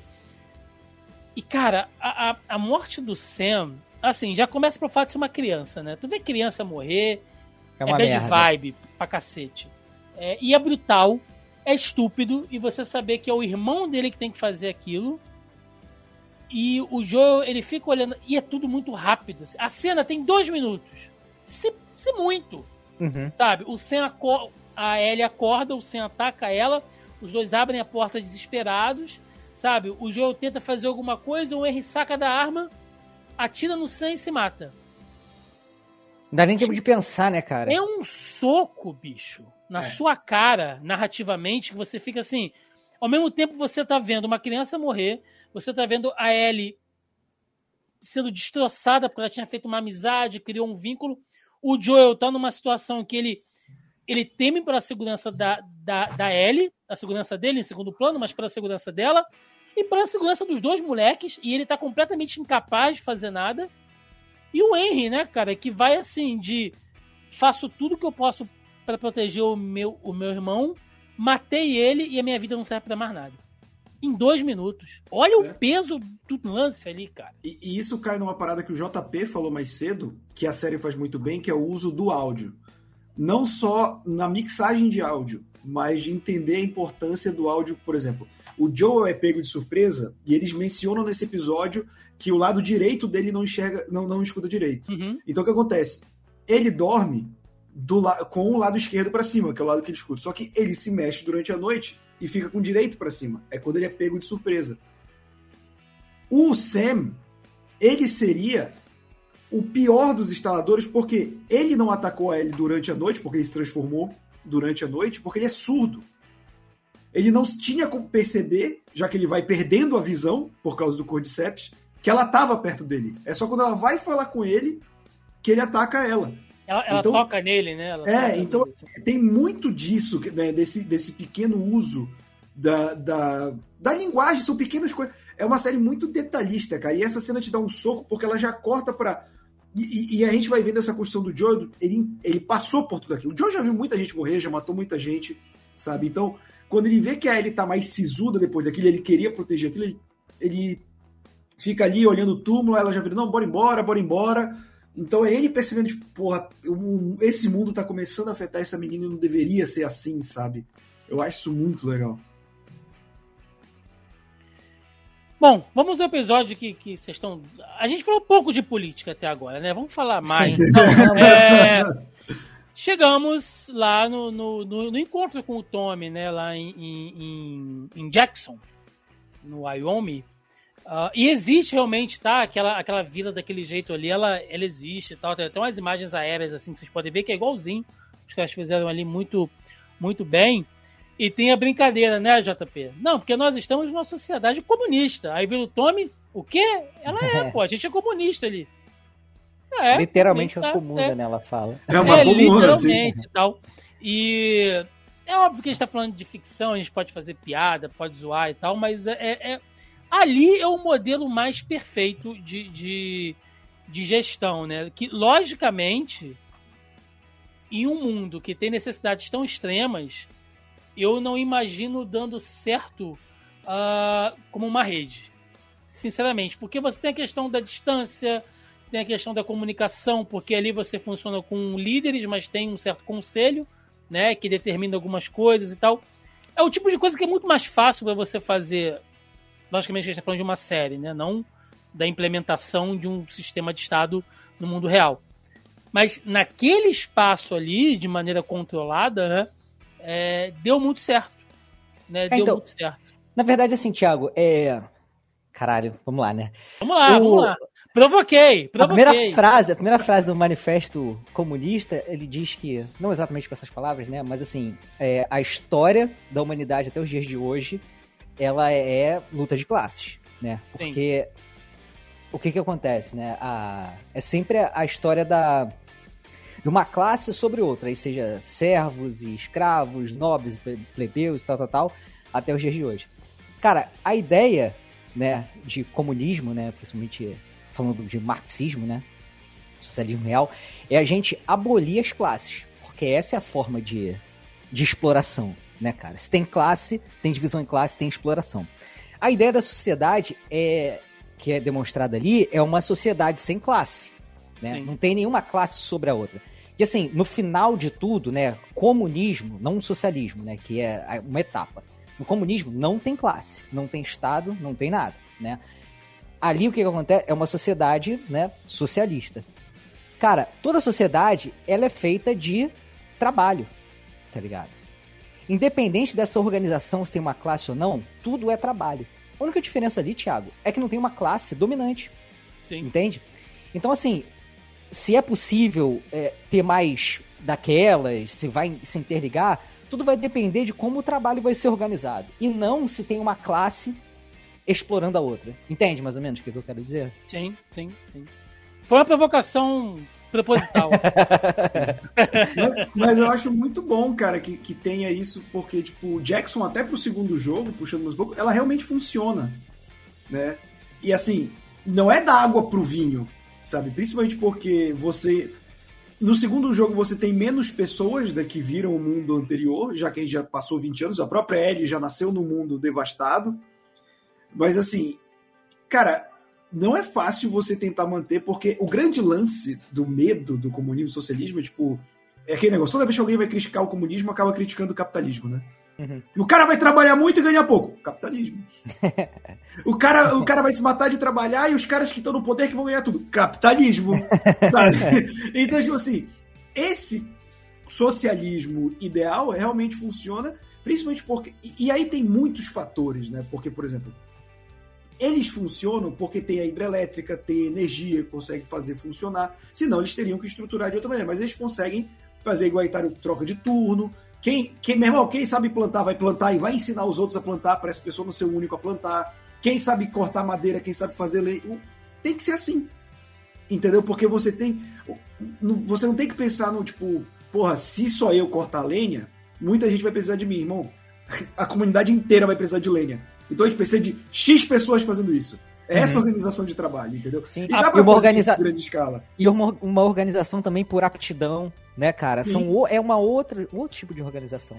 Muito é. mais até é, humana, né, cara? Falar aqui pro JP ficar feliz, né? Até a socialização dos bens de produção ali, né? Visto que o cara. Não, eu preciso de um cavalo. Ele não vai pedir para ninguém. Ele vai pegar o cavalo, vai usar porque ele tem que fazer e vai devolver o cavalo lá porque ele sabe que outra galera vai usar o cavalo para alguma coisa. Sim, né? e precisa ter alguém que então, cuide do cavalo, que ensine exato, os outros a cuidar do cavalo. Exato. E pensa bem, né? Porque, tipo, os caras abrem, chega no boteco para conversar irmão para irmão, o cara abre um whiskyzão bom, né? não é aquele Nato Nobilis, não é um Odete, não é um Campari.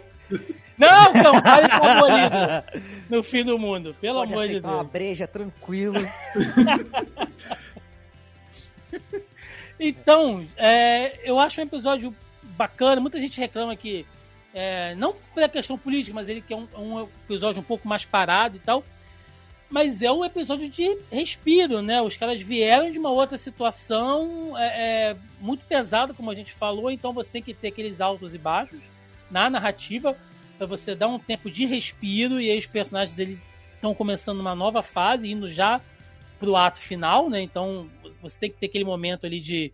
É, é, quando você chega na cidade, no Final Fantasy, você vai comprar item, você vai dar uma descansada e tal. Ali, né? Vai curar os ferimentos. Ali, cara, se a gente for pensar num caminho, né? Eles indo do ponto A ao ponto B, essa cidade onde eles fazem uma curva para ir pro ponto, B, pro ponto B, tá ligado? E não uma linha reta mais. Ele é um episódio super importante porque o Joe faz uma. Diferente daquele lance que ele fica meio que. A Tess coloca meio que uma obrigação nele, né? Sem fazer juízo da situação nem nada, né? Mas é meio que o que acontece. Né? Ele absorve aquela responsabilidade que ela entrega para ele de levar a Ellie. Ali não. Ali ele teve a opção de colocar ela para um, uma outra galera levar, né, até mais apta do que ele e tudo mais, e ele resolve ele, né, seguir o caminho junto com ela. Muito bem. E tem a questão do Tommy, né, o Roberto, porque você vê como que, de novo, né, o, o, o diálogo, quando ele é bem escrito, ele é, ele é foda, porque a gente tem o tempo inteiro ali aquela coisa de que, não, o, o Joel, ele fez muitas coisas, né, ele, antes de, de ele com a Tess e o Tommy, antes de meio que se estabelecerem, passaram por muita merda e tal. E ali, quando o Tommy fala com ele algumas coisas tipo, cara, tu tá entrando nessa vibe de novo, tem que sair dessa, tal. Tu vê que o irmão tá preocupado uh, de verdade, porque ele sabe o que o Joe já passou, sabe o que o Joe já perdeu, e tá falando assim, bicho, fica, porque se você entrar nessa de novo, vai ser o fim. E não o fim que você vai morrer, mas é, a gente não tem que voltar para aquilo que a gente era, sabe? As coisas que a gente precisou fazer não foram legais. A gente fez para sobreviver. Mas isso machucou pra cacete. Isso muda a pessoa, né? E o irmão dele sabe isso. Até que tu vê que o cara, ele tá assim. Ele, mano, eu não vou sair daqui não, velho. Sabe? É, você vai lá, mas eu recomendo que não vá. É, mas, mas, é um momento muito bonito também, né? Quando muito. ele se abre com o irmão e tal, né? Uma construção em que ele finalmente se permite. É, o, e é legal que eles vão construindo o Tommy sem a gente ver o Tommy, né? Uhum. A gente já vê que ele mora com o irmão, né? A gente vê que ele é um veterano da Primeira Guerra do Iraque, de 1991. E aí depois tem aquele diálogo, né? Que ele fala para ele que ele é um joiner, né? Ele quer juntar uma causa, ele quer ser o herói. Enquanto que o Joe, e o Joe fala, ah, se você não acredita em nada, por que você segue fazendo essas coisas? Pela família. Então o Joe tem um valor moral, né? E aí o toda essa construção, cara, ela culmina num, num momento muito marcante em que quando ele se abre ao máximo com o irmão, que é a família de verdade, ele se fecha ao máximo com a Ellie.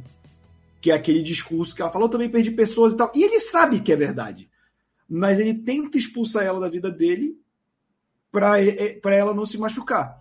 Que foi o que ele fez com a Tess, né? A Tess, quando ela morre, é, ele fala para ela assim, ela fala para ele assim, tipo, é, eu aceitei que você nunca ia gostar de mim da maneira que eu gosto de você. Eu entendo isso, sabe? Mas você tem que levar essa garota. Então, é, a construção do Tommy com essa figura que desmonta o Joe é maravilhosa, cara. É, é, é, a, é, a, única vez que a gente vê ele se abrir e depois a gente vai ver isso literalmente lá no final, quando ele tá andando com a Ellie, tá falando, pô, minha filha ia adorar você. Ali parece o, o paizão no parque, né? Só faltou sentar, comprar um algodão doce e tal.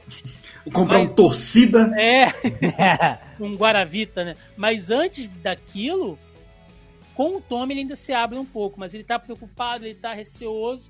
Mas é, é isso que você falou, é questão de irmão, de companheiro, né? Que passada por muita merda, mas tem que seguir em frente em algum momento. Uh, chegamos ao ponto, né, que, que muitos esperavam, assim, que é o, o, o, vilão da história, apesar de eu não achar isso, mas muita gente falou que não, Walking Dead tem um grande vilão, que é o David e tal, e os canibais, enfim. Eu não encaro como um vilão, logicamente que ele tem um papel de antagonismo Atenção, ali. Thiago acha o cara mocinho do, do da é, série. É, é. é porque ele é religioso. grave, grave, né? uh, mas ele logicamente tem um papel de antagonismo. Uh, o ator, bicho, é. Eu tenho muito medo, Roberto, desses caras que são olho. que, que são olho parado. Olho, cara, olho parado é um perigo, O cara tá falando com você isso? assim. Não, tipo assim. Não, cara, vamos lá em casa. JP, Fernando Diniz. Fernando ah, Diniz é olho parado. Sim, não, sim. olha só, vamos lá em casa tem Netflix, cara. E salgadinho, vamos comigo. E o cara tá falando com você, ele não pisca. Você, porra, que é isso, cara? Esse cara tá me levando pro tombo, né, bicho? Então é, é, é muito sinistro isso.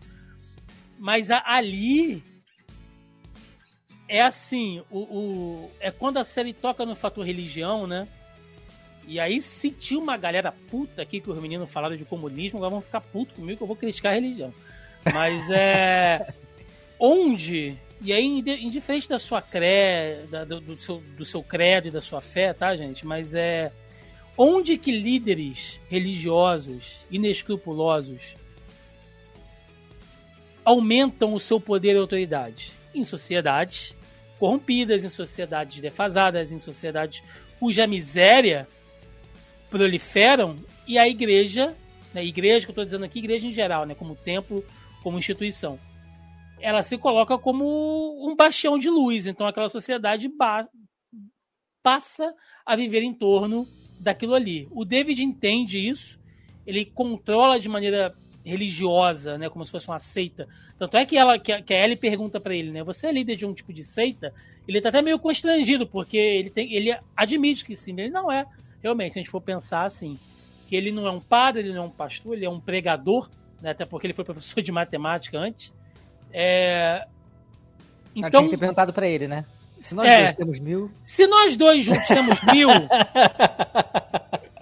Aí quem ia ser sagaz ia virar assim, mas mil meu com mil teu, será que dá pra comer? O problema é que ele comeu mesmo, né, cara? Mas, é, é, então. Aí é perigoso. É, onde eu quero chegar, né? Aqui a série já abordou temas políticos e sociais profundos.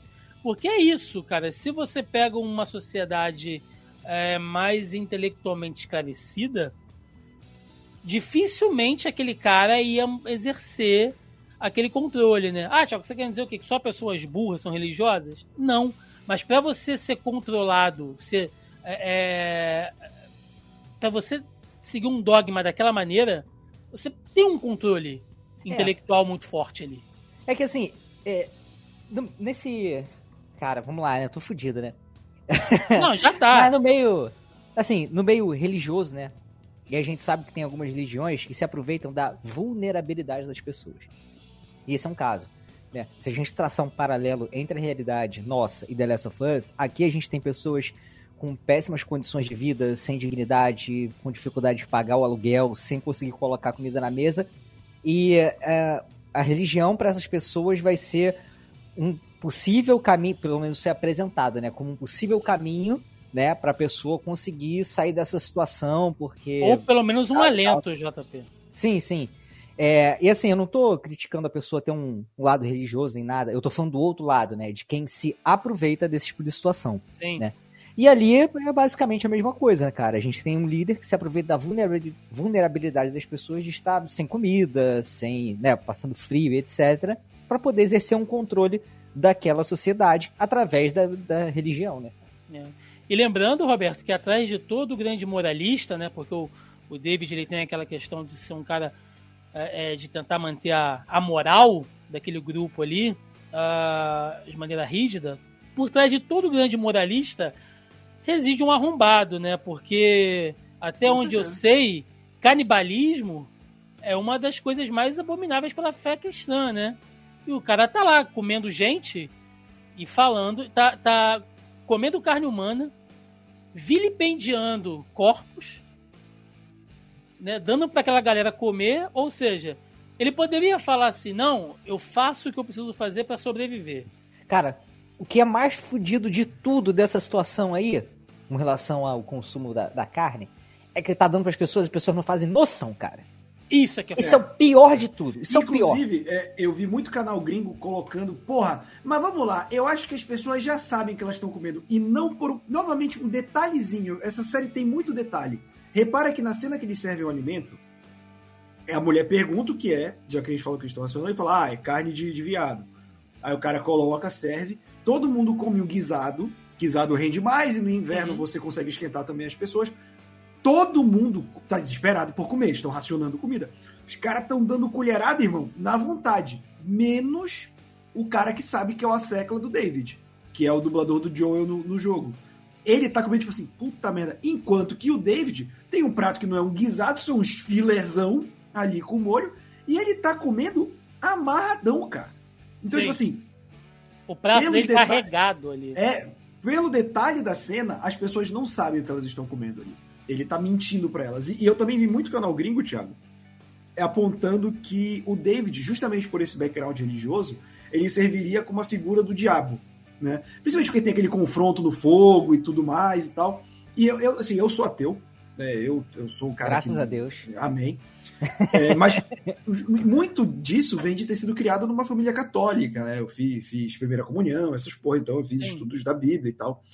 E eu digo que o David ele não é um, a figura do demônio. O David ele é a figura do falso profeta. Sim, total. E aí, só que o falso profeta ele representa alguém, que seria o demônio. E qual é o demônio do David? É o Cordyceps.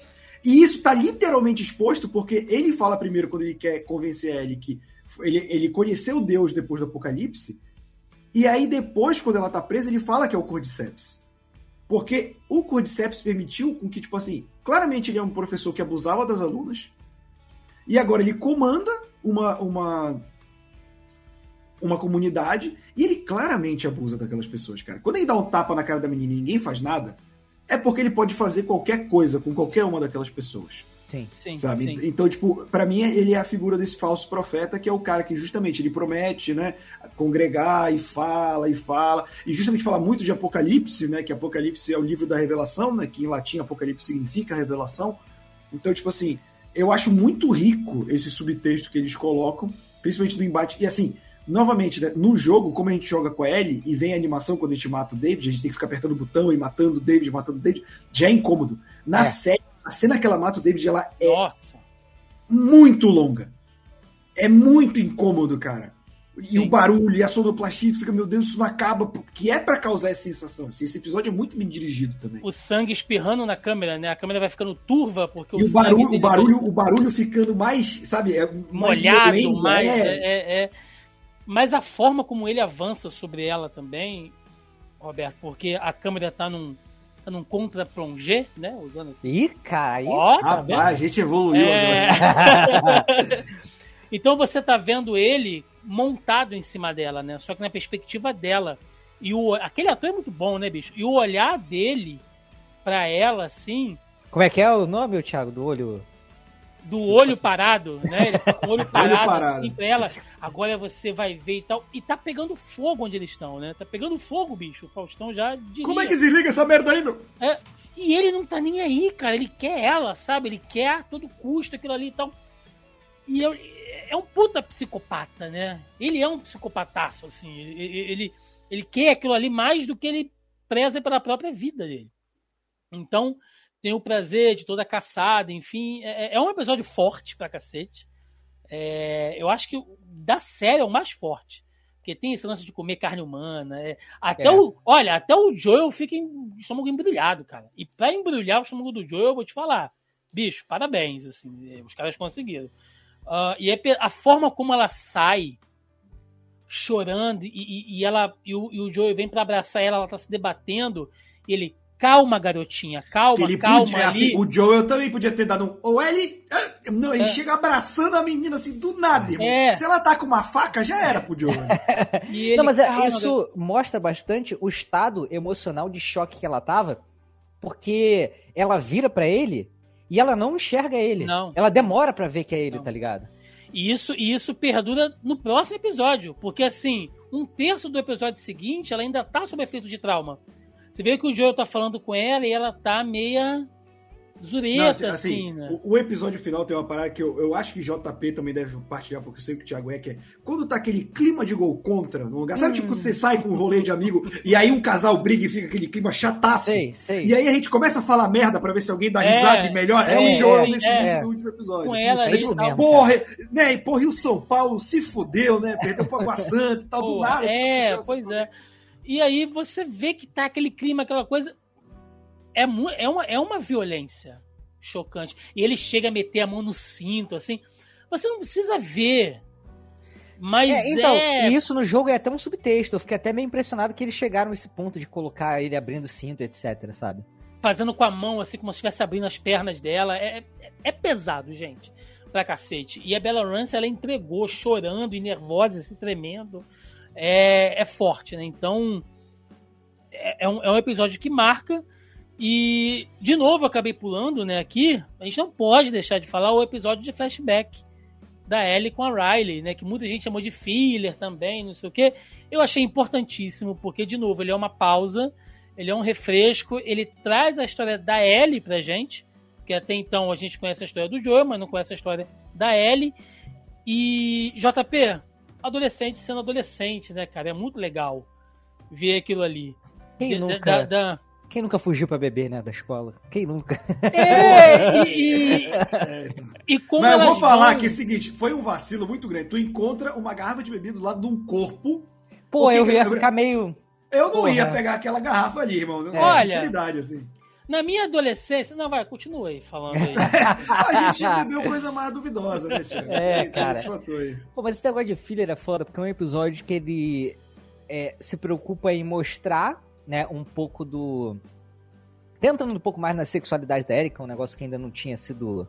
Se pode falar. Pode falar sexualidade nesse caso? Não, não- da situação Olha, eu- amorosa eu dela, creio- né, cara? Da afetividade. Eu creio enfim. que sim, porque é uma coisa sexual, né? De certa maneira, assim, uma Aham. afetividade. Não, não, não, necessariamente, não necessariamente precisa ser consumado, mas Sim, sim. até a cena que eu achei de uma sensibilidade bacana, quando elas estão vendo a loja de lingerie É, e a, que- e a Riley fala pra reflexo, ela, né? ai, quem é que, que, que que ia querer usar isso e tal? E a Ellie olha pra lingerie, olha pra Riley, tipo. Na cabeça dela, ela, ela tá sentindo algo acontecer, bicho. Os Sim, hormônios assim, estão assim, ó. Como todo bom adolescente, o que eles enrolam pra beijar na boca, né? Que Oh. adolescente tudo é uma dificuldade, né? Oh. irmão? Pois é, né, cara? Porra, já dizia aquela menina lá do. Do, do rolezinho, lembra? E aí, formou, não sei Ah. o quê. Que hora- muito mais fácil, muito mais rápido. É, mas aí, cara, é um episódio que, porra, cara, esse pouco de filha é foda, porque além de trazer esse lado da Ellie, ela, ele se preocupa em mostrar um pouco da, de como é a organização ali da escola, né, de, do, do- que tem ali na, na sociedade deles, né, como é que é feita essa divisão, como é que tal, não sei o quê. E também mostrar como ela foi mordida, né? Como que gerou essa situação dela entender, né? E Uhum. poder voltar e poder mostrar, tipo assim, porra, que ela tinha comentado que ela tinha matado uma pessoa e tal. Isso é muito importante, cara. Pra gente, né? Não sei se todos aqui jogaram. Jogou, Thiago, The Last of Us? Todos os dois jogaram, né? Não, todo Não? não. Todo É, então, eu, eu isso- zerei os dois. É, então, é, porque essa é uma, é uma parte do jogo que, porra, a- tá ali, tipo, é muito parecido, tá ligado? E a gente conhece já é, a história, mas quem tá assistindo a série não conhece, não sabe que ela foi mordida naquele momento, não sabe da existência da outra menina, tá ligado?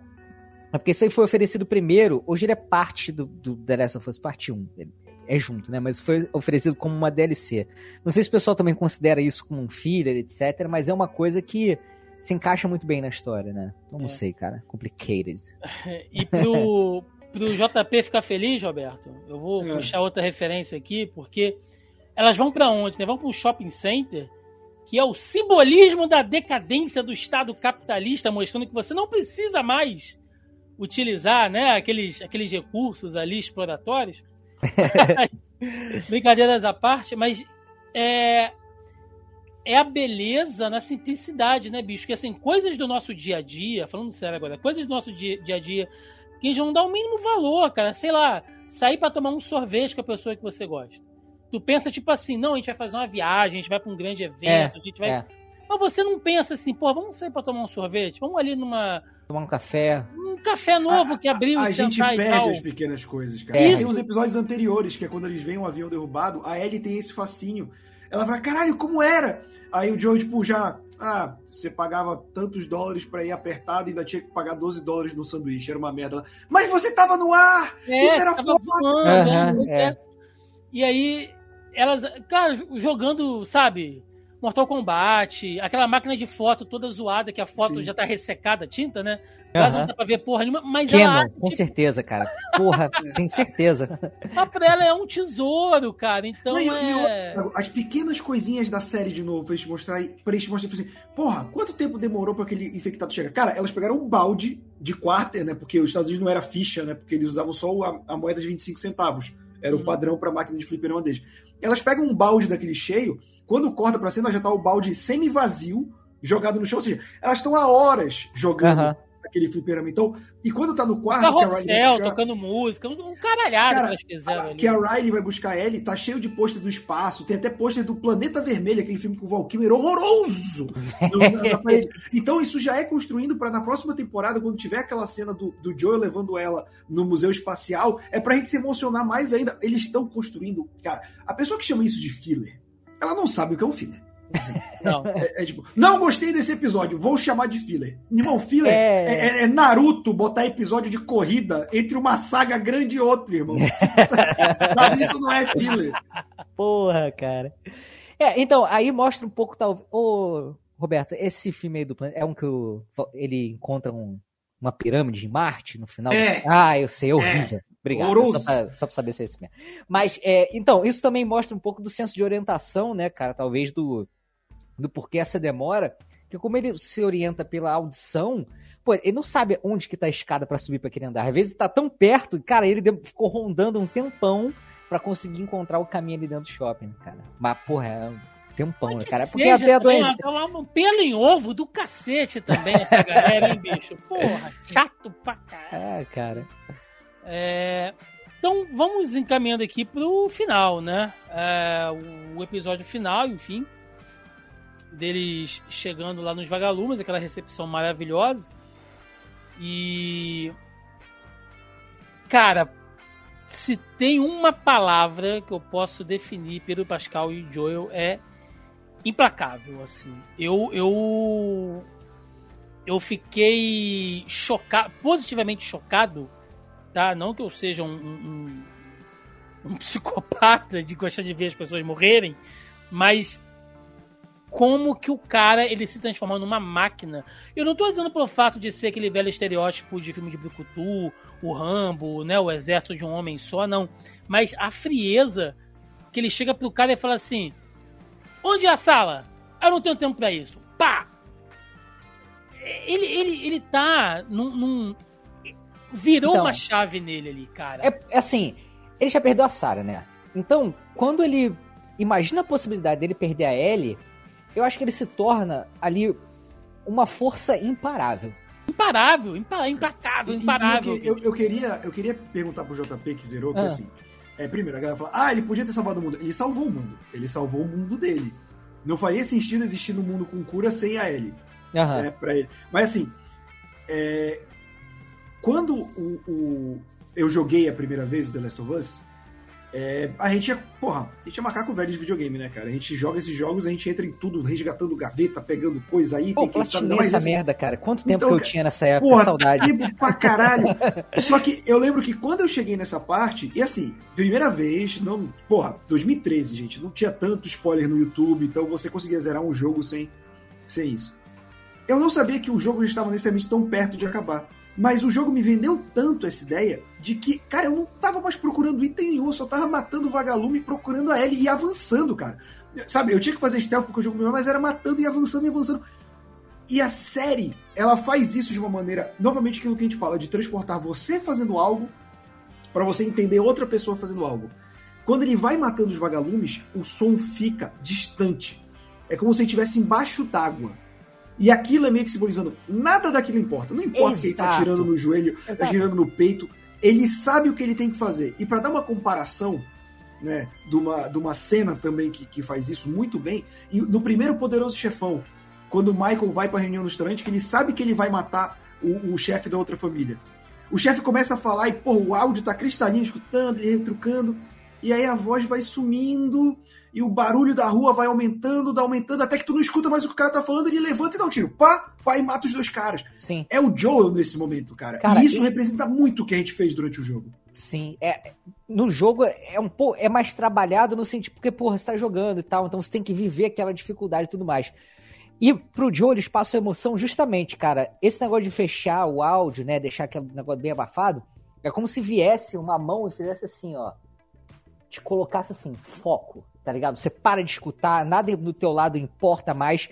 O Joe vai até o objetivo dele e vai fazer o que é preciso. Então, muita gente reclamou, ah, pô, faltou a sequência de, de tiro e não sei o que, que o pessoal vai reclamar que mesmo. isso, bicho. Mas, isso. cara, isso mostra, isso entrega muito mais do que entregaria uma cena de ação. Muito mais, cara. É muito, Muito. mais profundo essa Muito. porra, entendeu?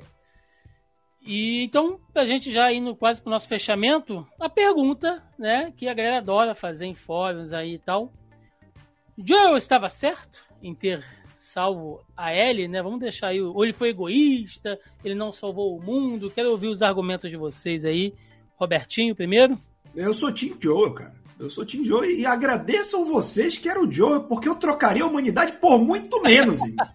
Se fosse o meu cachorro para passar por uma cirurgia, eu matava um hospital inteiro, irmão. Então, eu tô totalmente. Assim, é muito fácil pensar no, no plano quando não é você, né? Tipo, é que nem a Marlene, né, cara? Tipo, ah, é, você não tem que tomar essa. Você não, tipo, os dois estavam sendo hipócritas ali.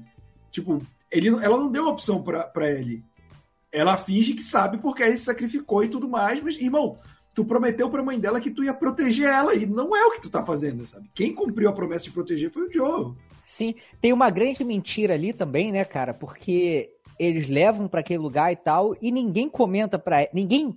Olha só, eles passam por cima dela, ninguém fala assim, Ellie, olha só, vai acontecer isso daqui, nós vamos abrir a sua cabeça, você vai morrer, papapá.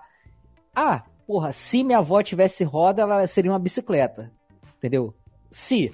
Ah, igual tem o diálogo. Porra, ela iria querer e tal, não sei o que. Cara, esse diálogo não aconteceu. Ela foi enganada, colocada na mesa, eu abri a cabeça dela ela ia morrer.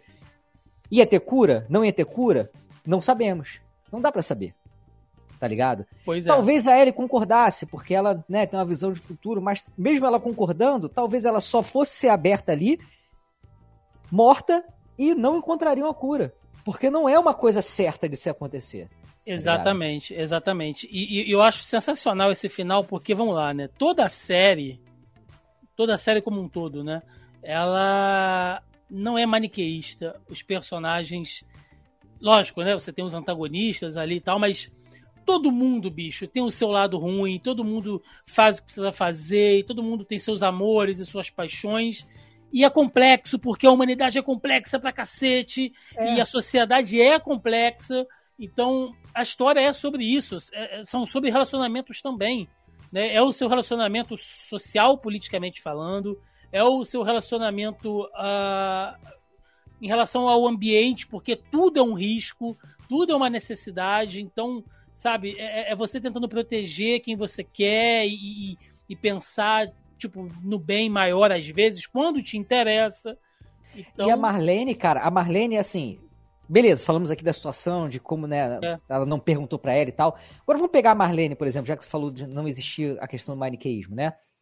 A Marlene está sofrendo por passar por cima do juramento que ela fez pra amiga, de uma criança Sim. que ela cuidou a vida inteira, porque ela realmente acredita que isso possa ser a chave para a cura da humanidade.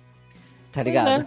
É, fudido, cara. É E não fudido. tem assim, tem um médico que falou isso pra ela. Não, o Uhum. doutor fulano aqui, Rancho O- Cruz. doutor É. o doutor Matsunaga aqui disse que, que é, pode ser que dê certo. Mas e se não der? Tipo assim, a sua primeira opção é abrir a cabeça dela, tipo, vocês vão fazer uns exames de sangue. Vai que precisa dela estar viva pra gerar um soro a partir do sangue dela, das enzimas, do, do- do- sei lá, bicho. Sabe? Ah, chego. Isso é uma coisa medieval. Não, vamos abrir a cabeça dele aqui É. pra ver o que, que- que- o que tem de diferente. Ah, não tinha nada. Ah, então tá bom. Sabe? É- é- e outra coisa, nesse ponto, Fedra e Vagalume estão, ó, lado a lado, porque é uma, é uma atitude. Teoria da ferradura. Os dois lados são tão opostos que eles se encontram. Não, mas é porque são atitudes autoritárias que você toma ali, baseadas em força.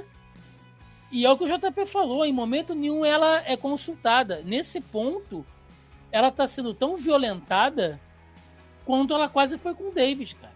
Porque você tem a sua integridade pessoal violentada ali. Tanto a sua escolha, a sua liberdade de escolha. Ela poderia ter escolhido ou não, esse diálogo nunca aconteceu, como o JP falou, mas ela poderia ter aceitado se sacrificar, ou ela não poderia. E ainda assim os caras poderiam ter forçado ela, mas em momento É. nenhum ela teve nem a ilusão da escolha, JP. Isso é uma Sabemos. violência. Sabemos que, a partir do momento que eles não contam, se ela chegar lá e, di- e eles contam pra ela, né? Trazendo uma outra realidade, e ela diz não, ela não ia sair dali, cara. Nem fudendo. É isso, meninos. considerações finais de, do, do último dos americanos, Roberto II. Cara, eu acho que a gente viu a melhor adaptação de videogame já feita. Eu falo isso tranquilamente no final da primeira temporada. Porque ah, a série como um todo pode estar, mas a primeira temporada é o primeiro jogo, com DLC, com tudo, e acho que coloca ela no, no patamar de melhor adaptação de jogo já feita, sim. Entra numa lista que felizmente não está ficando mais tão seleta, né? A gente comentou sobre a questão de adaptação de jogo. Pedro Pascal e Bella Ramsey entregaram tudo, a direção, os detalhes, o cuidado, a gente se importar com o personagem, gente que nunca jogou o jogo se emocionando, que era a intenção. Então, acho que entenderam a história, pegaram a qualidade do dinheiro do HBO para alugar girafa, para fazer tudo que eles podiam.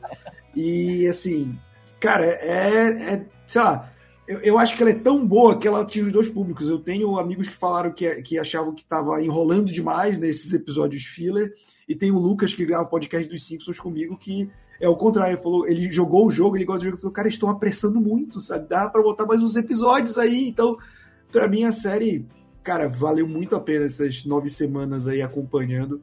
E se você não viu, se você ficou com o pé atrás, ou se você é daqueles que espera a série acabar para ver tudo de uma porrada, boa sorte e prepare o lenço. Exatamente. JP, o que, que você diz aí, cara? Cara, bom demais. Cara, concordo 100% com o que o Roberto falou. Ele toma o lugar de Mortal Kombat como a melhor adaptação de, de um videogame. Melhor que o filme do Mario lá do, do, dos anos 80, tá vendo? É, cara, tá ali junto com Mortal Kombat. Não, mas sério. Eu acho que assim, é, talvez muita gente tenha um certo preconceito, ah, coisa baseada em videogame e tal. E essa série, né? Eu vi muita gente perguntando também isso na internet. Preciso jogar o jogo? Cara, não precisa, cara. Não precisa. A série ela é autossuficiente tá ligado? Ela é uma, uma experiência maravilhosa. Em alguns aspectos, é, ela é superior ao, ao, videogame. Acho que talvez na parte narrativa, em todos os aspectos, né? Acho que o videogame talvez só ganhe por você estar tá vivendo aquilo, né? Pela ativamente, imersão, não né? passivamente. É, pela, pela imersão. Mas fora isso, cara, é uma série essencial. Eu acho que ela já é um. Da televisão, assim, talvez ela já seja um, um clássico recente. Exatamente. Bom, meninos, é, é, eu concordo com tudo que vocês falaram. E acho, inclusive, né, só pontuando duas coisas aqui. Uh, ela elevou a régua muito alto agora. A gente tem outros trabalhos de videogame para sair, o próprio God of War, né, que vai sair pela Prime, é pela Prime que vai sair a série. É, eu não sei o que os caras vão arrumar, mas tudo que sair daqui para frente agora vai ser comparado com Last of Us Inclusive a parte 2, quando sair, a galera vai fazer a comparação. Isso é inevitável, tá? Eu, eu, eu acho que, que vai sair mesmo por essa linha. E segundo, eu sempre fico como o mais ancestral dos seres humanos, cara. Eu adoro uma boa história. Eu adoro sentar ao, sabe, em volta da minha fogueira digital de LCD e LED e curtir uma boa história, sabe? É isso. E, e, e, essa série nos deu isso. Então, se você ficou triste, porque a gente falou muito sobre política, porque a gente falou sobre muitas questões de convivência, de social e tal, é isso. A história também é sobre isso. É sobre zumbi, é ação, é romance, é terror em alguns momentos, mas também tem que ter essa riqueza narrativa, esse embasamento que faz, porque senão seria uma obra extremamente vazia, como tantos que a gente vê por aí, que daqui a uma semana você não lembra mais o que aconteceu direito, porque se torna descartável, como muitas coisas tem por aí, né? E parafraseando aqui a Isabela Boscov, né? Que fez uns comentários muito bons em relação à série, ela, ela falou uma coisa muito legal, que algumas pessoas acharam ofensivo, mas tem um fundamento, que é que apenas crianças precisam que a história seja contada numa ordem certinha ali, tudo direitinho, tudo explicadinho, porque elas ainda não têm a capacidade desenvolvida né, de trabalhar o lúdico para você entender que uma história ela pode ter estruturas diferentes, né? Então, as crianças precisam que a história seja contada assim. Então, se você não é uma criança, você talvez possa ter a capacidade de entender que certas ordens certos elementos estão ali para compor a história. Né? Ah, quer dizer então que eu não posso ter gostado? Não, pode... não, você pode ter gostado. Mas se alguns fatores que te incomodaram na série, além de toda a história, de toda a crítica, de todos os elementos, se ainda assim você tá puto porque não tem o Joel pulando mureta, porque é, apareceu pouco instalador, ou porque a Bella Ramsey é feia, cara, desculpa, mas aí a gente realmente não pode debater aqui, porque é outro nível de coisa que a gente está tentando trabalhar. É isso, meninos. Vamos lá, vamos pro encerramento. Vambora! Bora! E chegamos aqui ao final de mais um Zoneando Podcast, edição linda, linda, linda, falando de The Last of Us, série da HBO aqui, né? Pra você que não gosta de política, na sua série, no seu gibi, no seu videogame, você deve ter amado esse episódio, né? Então, se você amou, muito obrigado por chegar aqui até o final. Né? Se você odiou também, pode xingar a gente aí, mas tá tudo certo. É... Recadinho, jabás aí, espero que vocês tenham curtido. Meu querido Roberto II, estamos aqui de novo, né? Começando o ano aí, gravando. Dá seu recado aí, meu querido, seus projetos, seus jabás aí.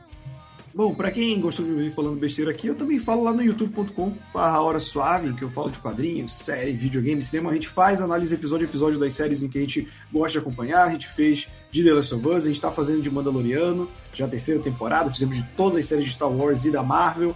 Então o que não falta é conteúdo pra gente criar, também falando muito de gibizinho. E além disso, eu tenho meu pequeno projetinho, que é o Eu Te Amo Doutor Zaios, que é um podcast dedicado a comentar os Simpsons episódio a episódio. Então tem um pouquinho de conteúdo ainda aí pela frente. Maravilha, maravilha. JP Moraes, meu querido, muito obrigado. Você que está infectado por Cordyceps. é, pra quem não sabe, o JP está enfermo gravando com a gente aqui. Papo de bastidores. Então, meu querido, muito obrigado por você ter cedido o seu tempo pra gente. Espero que você tenha gostado. Adorei, e cara. E dá os recados aí, o jabal que você quiser. Pô, obrigadão pelo convite, Thiago. Muito bom esse papo. É, quem quiser acompanhar um pouco mais do conteúdo que eu produzo, estou lá na Warp Zone. É, eu sou responsável por apresentar e editar o Warpcast, que é o nosso podcast de retro games. Então você pode dar um pulo lá em warpcast.com.br que você consegue acessar uh, os nossos episódios, né? Consegue ir pro, pra sua plataforma favorita, Spotify, Deezer, consegue acessar também os vídeos das lives que a gente faz de gravação. E o, todo o conteúdo da Warpzone está centralizado em warpzone.me. Cara, e é isso, Thiago. Agradecer mais uma vez. E para quem ficou puto aí que a gente falou de política, tem que ficar puto com a realidade, pois usamos materialismo histórico dialético na ciência do proletariado. Um grande abraço. Cara, eu, eu adoro. Eu, eu, eu brinco com os meninos aqui, Zou, mas eu, eu acho que a gente realmente é muito melhor estar tá discutindo isso aqui do que poder de bonequinho, né, gente? Pelo amor, Pô, de, pelo Deus. amor de Ah, Deus. por favor, por favor. Não que eu não goste também de poder de bonequinho, mas pô, acho que de vez em quando a gente pode dar uma subida no nível aí, porque eu, eu adoro, eu acho que cultura pop, cara, é um, um ambiente maravilhoso pra gente trabalhar esses tipos de questão. Inclusive, já vou deixar aqui um convite ao vivaço, né? Os meninos não tiverem, não, não, não terem ainda delicadeza de recusar. E vamos gravar sobre Andor, e aí eu vou trazer essa dupla aqui de novo pra gente falar Opa! de política Aí o e Star JP Wars. vai brilhar. O JP vai brilhar. Aí a gente que irritou você no videogame, a gente vai irritar você agora em Star Wars que não gosta de política. O que vai tocar de internacional não tá no gibi. Nossa senhora! Nacional Galáctica, né? É, Inclusive, se a gente for gravar de Andor, eu faço exigência que a gente vá em um dos vídeos que eu fiz de Andor ter um maluco lá falando do quanto eu estou errado por falar bem do comunismo. traga, traga pra gente falar aqui na. Aqui na É, É, gente, recadinho de sempre mais uma vez aqui, rapidinho. Lembrando, mais uma vez, o Zoneando Podcast agora está em dois formatos, tanto em vídeo no nosso canal do YouTube, lá no Zona E, ou diretamente nas plataformas, aplicativos e agregadores de podcast áudio digital, Deezer, Spotify, Amazon Music, Google Podcast, Podcast Addict. É, meninos, lembrem uns bem veaco aí que a turma usava antigamente para ouvir podcast. Putz. É, Putz, cara, podcast Addict foi o que eu usei num dos primeiros celulares é, Android que cara. eu tinha, assim. O Google Podcast também já tá bem veinho também, não tá? Já tá, né? Mas é o que eu uso até hoje, cara. Então, pois é. hoje. Vocês encontram a gente aí em todos esses dispositivos, é só procurar pelo Zoneando Podcast. Então, quem quiser ouvir pode pular. Quem quiser assistir, fica pelo YouTube. Além disso, estamos nas demais redes sociais, tem a nossa página lá no Facebook Zona E e o nosso grupelho do Zoneando Podcast, que a gente sempre levou as, as pautas lá pra galera discutir, comentar, a gente sempre trouxe pra cá essas perguntas e questionamentos de vocês. Eu ainda tô tentando fazer isso nesse novo formato de vídeo, tá, gente? Prometo. Não sei se eu vou fazer um bloco separado para isso, se a gente faz um, um extra com os comentários de vocês para trazer isso nesse formato melhor aqui, tá? Tô estudando isso, não tenho paciência, mas se você quiser participar do nosso grupelho, o link tá na postagem aí, tá? Você pode entrar ou procura lá por Zoneando Podcast no Facebook, vocês nos encontram também. Estamos no Twitter, estamos no YouTube, claramente, né? Também com as nossas lives de quinta-feira. Roberto já participou, JP já participou com a gente lá com as notícias da semana, tá? Tem review, tem vídeo de reação, enfim, estamos no canal do YouTube, estamos no Instagram e estamos no TikTok, né? Que eu estava de férias de produção de conteúdo até é, depois do carnaval e agora que eu voltei eu tenho uma penca de coisa para fazer. Então, muito em breve, mais vídeos e conteúdos lá no TikTok. Gente, é isso. Muito obrigado quem acompanhou a gente até aqui. Deixa nos comentários aí a sua opinião, o que, que você achou de Last of Us. Muita política, pouca política, muita ação, pouca ação. Deixa nos comentários aí para saber a opinião de vocês. E assim que a parte 2 sair, estaremos aqui glorificando de pé este homem gostoso que é Pedro Pascal em seu short de, de aposentado. É... e aquela cara de quem acabou de acordar. É isso, gente. Ficamos até aqui e até semana que vem. Um abraço e até mais. Valeu!